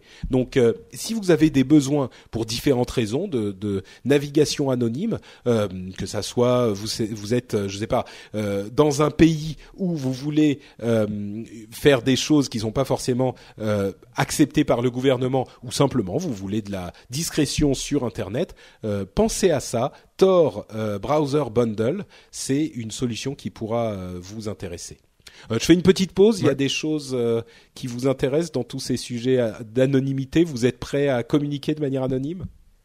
Moi, j'ai installé le, Tor Bundle, mais c'est j'ai installé parce que c'est rigolo, mais, mais franchement, à part ça, voilà. Il y, a un service que j'utilise si vous voulez vraiment aussi sur les anonymiser et sécuriser vos, vos emails vous pouvez aller jeter un coup d'œil à BitMessage euh, avec bitmessage.ch dans le cas présent qui permet euh, d'utiliser euh, c'est des, des, services de d'email basés sur la, les crypto les crypto protocoles. Voilà, je, je vais pas trop loin dedans, c'est juste pour les gens qui sont vraiment à fond. Si vous êtes sur Tor, il faut vous mettre un compte BitMessage, vous allez aimer. D'accord, c'est noté. Un chatbot qui a passé le test de Turing. Euh, le test de Turing, c'est ce fameux test qui dit que si on euh, on parle avec un ordinateur par chat et qu'on ne réussit pas à savoir que c'est un ordinateur, c'est à ce moment que l'intelligence artificielle sera vraiment arrivée. Alors beaucoup de gens contestent ce test et en plus euh, beaucoup de gens ont fait passer cette information qui en fait était assez allez, on va dire bancal, euh, puisque pour différentes raisons, c'était un chatbot et pas un vrai ordinateur. Et puis le truc, c'était que je fais partie des, personnes qui ont passé l'information, hein, entre parenthèses, mais euh, le chatbot disait je suis un enfant de 13 ans qui n'est pas un, euh, un, dont l'anglais n'est pas la langue maternelle. Donc forcément, vu qu'il parlait en anglais, il pouvait faire beaucoup de fautes et, ça pouvait passer. Et en plus, franchement, quand on voit le chatbot, il est un petit peu pourri. Euh, je comprends pas comment des gens ont pu penser que c'était effectivement un humain. Donc bref, c'était une fausse information. Si vous l'avez vu passer, le test de Turing n'a toujours pas été euh, passé avec succès par un ordinateur. Ouais, c'est assez facile hein, comment il a réussi à être passé par un humain. C'est qu'ils ont utilisé une stratégie qui est, qui est psychologique, mais qui est pas euh, informatique. C'est simplement que le chatbot posait beaucoup de questions. il répondait un peu n'importe quoi, puis après il disait "Et toi, tu travailles où? Et ah toi, oui, mais c'est une technique de chatbot hyper euh, classique comment ne pas le voir venir, quoi. Euh, ouais, bah c'est ça. Et donc, c'est mon côté, c'est que c'était plutôt des vraiment des gens naïfs, parce que dès qu'on pose des questions, mmh. effectivement, un petit peu à côté, il y a eu des exemples qui ont été montrés. Franchement, euh, ouais, c'est impossible de pas voir venir. Mais bon. Exactement, exactement. Euh, bon, euh, Intel s'occupe de notre futur sans câble avec euh, du de l'électricité sans fil. On parle pas de de simplement de chargement sans fil, mais ça s'appelle Witricity, Witricity, Hmm. euh, qui est du, du chargement sans fil avancé. Bon, ça pourrait être intéressant. Et puis on sait qu'il y a aussi le euh, WiDi, le Wi- Wide Display, qui est donc du de l'affichage sans fil. Euh, Intel a été condamné à un milliard d'euros d'amende Ah, c'est pour abus de position dominante. Bah, c'est beaucoup, mais en même temps, c'était pour une affaire qui date de d'il y a dix ans. Euh, vous savez, c'est c'est ce combat qu'il y a eu avec AMD au moment de bon, Hmm. dans les années 2000 euh, pour la question des processeurs. AMD était vraiment vraiment performant sur les processeurs. Et Intel a usé de techniques euh, pour le moins déloyales euh, pour garder sa position de leader sur le marché avec des comportements euh, franchement euh, malhonnêtes. Euh, par exemple, il payait des constructeurs pour qu'ils n'utilisent pas, ou il menaçait des constructeurs pour qu'ils n'utilisent pas des, pièces AMD. Le problème, c'est que oui, un milliard c'est beaucoup, mais c'est un truc d'il y a dix ans qui, qui n'est vraiment pas une somme suffisante pour contrer d'une part la domination stratégique de d'Int- d'Intel, de Intel plutôt, je devrais dire, de Intel, et qui euh, arrive tellement après que je suis pas sûr que ça les, ça leur, euh, bi- bien sûr c'est une somme, hein, mais leur position était vraiment menacée. Est-ce que c'est suffisant pour leur, euh, pour qu'ils retiennent la leçon? Je sais pas. Ça c'est bien un peu. J'ai lu un article très intéressant euh, et très bien documenté sur Samsung et aussi les techniques que, Samsung utilise pour, faut dire, copier certaines choses qui se font. Et euh, bah c'est vrai qu'ils arrivent toujours en retard. On voit euh, ce qui s'est passé avec Apple. Bien sûr, Samsung a copié Apple, mais au final, qui gagne, c'est quand même Samsung. C'est ça. Même s'ils sont condamnés, euh, ils ont intérêt à. Bon, bref. Euh, et la dernière news dont je voulais vraiment vraiment parler, il y en a toute une série d'autres, mais on va peut-être pas se lancer dans tous ces sujets parce qu'il y en a beaucoup beaucoup. Euh, c'est la news du geek ultime. C'est Asus qui a dévoilé un. Alors tenez-vous bien, hein, un ordinateur portable qui est aussi une tablette, qui est aussi un smartphone. C'est le 3 en 1, c'est-à-dire que vous pouvez décrocher l'écran de votre ordinateur portable et à l'intérieur, vous pouvez glisser votre smartphone et tout ça travaille ensemble. Franchement, je crois que là, c'est tellement spécifique que ça va un tout petit peu trop loin. Mais si, Euh, si ouais, vous êtes vraiment ouais, un ouais. énorme geek qui a besoin d'un téléphone portable qui est aussi une tablette, qui est aussi un ordinateur, non Oui, vous, vous êtes client Écoute, non tu vois qu'on est un petit peu sans voix là. D'accord. Non, mais moi je m'imaginais avec l'écran d'un- d'un- d'un- de mon portable, enfin de mon, mon euh, de mon Mac comme ça, à l'oreille comme ça, en train d'essayer Ah, de parler. ça Ça, serait pas mal. Non, mais tu vois, c'est pour ça que c'est bien que tu as un téléphone qui peut se décrocher. En fait, tu vois, c'est Oui. un téléphone qui Oui. se glisse dedans, quoi. Mais moi je crois beaucoup en ces, euh, euh, bah, pour avoir essayé le, le- le nouveau Lenovo, euh, je crois beaucoup en ces, ces tablettes qui décrochent, qui sont, qui, qui peuvent se plier et qui ont un, un- comment dire, un keyboard où tu peux taper Clavier, dessus, qui est facile, à, un clavier qui est facile à utiliser, en même temps que tu plies et que tu utilises comme tablette. Et c'est vrai de l'avoir utilisé euh, avec Windows 8 en plus, ça monte, ça, ça, ça marchait très bien. Et je pense que une fois que ça attaquera le monde des entreprises, ça fonctionnera super bien. Eh ben, tu vois, si tu rajoutes un téléphone en plus là-dedans, t'as Ah, le yes. truc de-. Bon, donc comme on le disait, il y a quelques petites autres choses dont on dont on pourrait parler, comme Apple qui est euh, qui aura une enquête sur euh, la manière dont ils évitent les taxes dans l'Union européenne avec la l'Irlande qui serait peut-être complice. Bien sûr, il, il nie la chose. Euh, H- HP qui invente l'ordinateur de demain, The Machine. Euh, The C'était quelque chose d'intéressant. Euh, le V- FBI qui met en vente ses bitcoins. Euh, Free qui va lancer bientôt, enfin d'ici la fin 2015, deux nouvelles Freebox. C'est un petit peu un effet d'annonce. Euh, quoi d'autre, quoi d'autre? Bref, il y a encore beaucoup de choses dont on pourrait parler. On va s'arrêter là parce que ça fait déjà l'heure et demie traditionnelle dont on euh, dont on bénéficie dans le rendez-vous tech. Je pense qu'on a déjà eu une émission bien remplie. Donc on s'arrête là, comme je le disais. Avant de se quitter, je voudrais bien évidemment laisser la parole à nos deux camarades. Alors qu'est-ce que je dois dire? Nipcast, euh, Niptech, euh, nos, nos, nos amis suisses qui Moi, sont en train de construire un empire. Oui, c'est vrai, mais avant de parler de l'Empire Nipcast, et pendant qu'on parle, vous pouvez aller nipcast.com, regarder un peu, parce qu'il y a beaucoup d'émissions. Moi, je, tu es devenu ma source officielle de hum, d'images IMGU, en fait, euh, ou comment on et com- Imagure, ouais. Ouais, Image. Alors comment tu comment tu fais euh, Est-ce que tu as un truc particulier ou tu browses vraiment tout ça euh, Raconte-moi un petit peu les dessous de ta veille. Euh. De ma veille d'images comiques Ouais. Alors pour ceux qui savent pas, c'est sur Twitter. je poste effectivement régulièrement une sorte de meilleur des images plutôt cool et vous savez des, des mimes, des images animées, des choses comme ça. Et c'est vrai qu'il y en a plein qui sont très très bonnes. Et avant, quand j'étais euh, euh, ignorant, je me demandais d'où venaient toutes ces images parce qu'il y a certaines personnes qui vont les poster, qui vont pas indiquer la source Ah. et qui vont jamais vous dire de quoi il s'agit et, et du coup vous allez penser que ce sont des sortes de magiciens d'internet qui sont toujours au courant de tout ce qui se passe de manière un petit peu arcanique comme ça. Eh bien pas du tout, c'est très très simple et moi je suis très heureux de vous expliquer d'où vient tout ça. Euh, en fait, ça tout ça vient de Reddit. D'ailleurs, tu sais, euh, tu as remarqué euh, Ben que euh, j'ai souvent le hashtag Reddit avec toutes ces images. Mm, mm. Et, et c'est parce que ça vient de Reddit. Et j'utilise pour euh, aller sur Reddit une application qui est disponible sur iPad et sur iPhone. J'imagine sur Android aussi. Je, je, je vais vérifier. Euh, alors Google Play Store, hop, euh, c'est une app qui s'appelle Alien Blue, comme Alien bleu.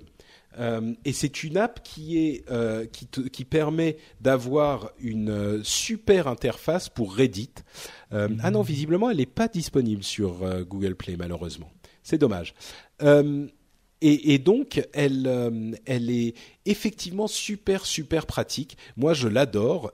Reddit, qui était un petit peu une sorte de mystère de l'Internet pour moi, parce que l'interface web est tellement mauvaise que je n'y allais jamais. Euh, eh bien, est devenu quelque chose de vraiment une source d'information et d'amusement et de et d'intelligence. Il y a énormément de gens super intelligents et drôles sur Reddit. Contrairement à ce qu'on pourrait penser, euh, c'est le, le, le cœur du net et c'est pas du tout des trolls ou des bon. Il y en a bien sûr, mais c'est c'est c'est beaucoup plus marrant et il y a des gens très éduqués, très euh, prêts à aider. Euh, donc euh, bref, c'est sur Reddit, tout ça vient de Reddit. Pour naviguer sur Reddit, je vous conseille plutôt donc l'app Alien Blue sur iOS. Si vous avez un équivalent sur Android, n'hésitez pas à venir nous le dire dans les commentaires de l'émission. Mais c'est quelque chose que franchement aujourd'hui c'est devenu l'une de mes sources de, de vers lesquelles je vais quotidiennement quoi. Plus que euh, euh, Flipboard en fait. Donc euh, donc voilà. Et si vous n'avez pas le temps parce que c'est vrai qu'il y a bon je, je poste un truc sur je sais pas 15 20 30 euh, si vous n'avez pas le temps euh, d'aller sur Reddit vous pouvez me suivre sur Twitter Note Patrick c'est Note Patrick sur Twitter. Et là vous avez ma sélection quotidienne euh, qui est ou, ou bi quotidienne euh, qui est là euh, pour vous amuser également. Je dois te dire merci parce que justement, moi je voulais toujours découvrir Reddit, mais je suis vraiment pas con... je, déteste l'interface euh, euh, sur le desktop, donc je cherchais une manière de le faire et je pense que je suis en train de télécharger Alien Blue, donc euh, je te dirai euh, comment ça marche pour moi. Ça marche. Bah, tu me tiendras au courant. Effectivement, moi, je suis, euh, je suis très heureux de partager justement. Je garde pas ces trucs pour moi. Je suis très heureux de partager ces informations. C'est pour ça que je fais le rendez-vous tech et c'est, c'est ma philosophie. Donc, je ne garde pas mes sources secrètes. Ça, ça n'est pas ma philosophie. C'est bon. Bon, alors maintenant que je sais ça, on peut te raconter un petit peu euh, Nipcast. Alors, il y a aussi des apps Nipcast. Hein, que vous pouvez chercher Nipcast sur iOS, sur euh, Android ou même sur euh, maintenant Windows 8. euh, vous, vous trouvez, on est partout. On a aussi une NipConf qui arrive le 24 octobre. Si vous êtes dans la région en Suisse, on vous donnera des infos, mais on va faire un truc collectif en commun. On va parler de, de tech, on va parler d'imprimantes 3D, de drones, de beacons, de, de crypto-monnaies. On va se faire plaisir, ça va être euh, excellent. Et euh, voilà, donc euh, Nipcast, c'est cet énorme réseau de contenu euh, où il y a pas que de la tech, mais il y a aussi du sport, de l'éducation, du développement, du, du développement personnel. Voilà, donc on, se fait vraiment plaisir sur Nipcast en ce moment. Et je pense qu'une fois que vous, vous trouvez le- la première partie de la plate, vous trouverez euh, tout le reste. Quoi. Bah, peut-être pour les auditeurs du rendez-vous tech, le meilleur moyen de commencer, c'est Nipcast, euh, pardon, Niptech, qui est votre émission dédiée à la tech euh, quotidienne, euh, enfin à la tech ou plutôt à l'innovation, l'inspiration et Et start-up. Et les sta- voilà, startup, innovation, inspiration. Oui, et, et, comme on dit toujours, c'est un très bon complément euh, au, au rendez-vous tech. Euh, vraiment, euh, je pense qu'en écoutant les deux, alors il y a deux trois trucs qui se retrouvent, mais globalement, euh, c'est vrai qu'on a d'autres axes. Euh, T'expliques plus en détail, tu prends plus le temps de, de, de faire la, vraiment de bien expliquer les enjeux. Nous, on est un peu plus allé sur tous les petits trucs qui passent. Euh, dans le crowdfunding et des choses comme ça qui sont peut-être moins certains, mais l'un dans l'autre, vraiment, c'est le combo que je recommande à tout le monde. Parfait. Donc c'est sur tout ça, c'est sur nipcast.com. Absolument. N-I-P-C-A-S-T.com. Euh, super, et eh ben écoutez, merci à tous les deux. Pour ma part, comme je le disais, vous pouvez me retrouver sur NotePatrick sur Twitter. Euh, pardon, Mike, euh, tu voulais peut-être dire euh, quelque chose aussi? Non, non, j'étais content, j'ai écouté tout ça, je me disais génial, et puis euh, tout va bien. Je suis toujours très content d'être là, donc euh, je vais pas te monopoliser le temps de parole. Bon, je dis quand même que c'est Bécurdi et Side, S-Y-D-E, sur Twitter pour mes deux compères. Mhm. euh, et donc pour ma part, c'est Note Patrick, toujours sur Twitter, vous savez, c'est le réseau que je préfère. Mais euh, comme je le disais tout à l'heure, je suis aussi sur Facebook. Vous pouvez aller sur euh, facebook.com slash Note Patrick et là vous avez accès aussi à toutes ces informations euh, directement sur Facebook. C'est moins du minute par minute sur Facebook, c'est plus les gros trucs que je pousse de temps en temps. Donc euh, je vais pas vous envahir votre flux non plus. Euh, et puis bien sûr FrenchSpin.com, le site où sont ou sont hébergées toutes les émissions que je produis et notamment bien sûr le rendez-vous tech sur lequel vous pouvez aller euh, discuter de l'émission qu'on vient de d'enregistrer si on a dit des choses intéressantes ou stupides, ça nous, arrive. Et si vous avez des informations complémentaires à apporter notamment, n'hésitez pas à venir nous le dire, ça nous fera extrêmement plaisir. Messieurs, euh, je vous donne rendez-vous pour un prochain épisode et vous, chers auditeurs, qui êtes des messieurs et des mesdames, je le sais parce que beaucoup d'entre vous euh, me signalent euh, votre euh, présence, je vous donne rendez-vous dans 15 jours pour un nouvel épisode du Rendez-vous Tech avec plein d'informations intéressantes et notamment sans doute des, des news de Google I.O., je pense. Merci à tous et à dans deux semaines. Ciao Salut Ciao, ciao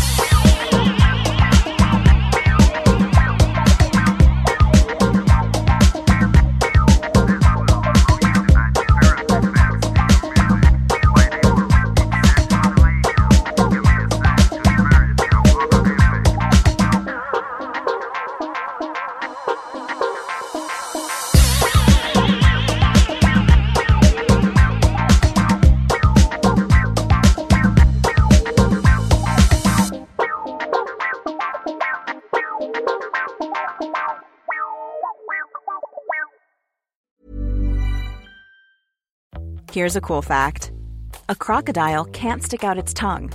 Another cool fact you can get short term health insurance for a month or just under a year in some states. United Healthcare short term insurance plans are designed for people who are between jobs, coming off their parents' plan, or turning a side hustle into a full time gig. Underwritten by Golden Rule Insurance Company, they offer flexible, budget friendly coverage with access to a nationwide network of doctors and hospitals. Get more cool facts about United Healthcare short term plans at uh1.com. Even when we're on a budget, we still deserve nice things. Quince is a place to scoop up stunning high end goods for 50 to 80% less than similar brands. They have buttery soft cashmere sweaters starting at $50, luxurious Italian leather bags, and so much more. Plus, Quince only works with factories that use safe, ethical, and responsible manufacturing. Get the high-end goods you'll love without the high price tag with Quince. Go to quince.com/style for free shipping and 365-day returns.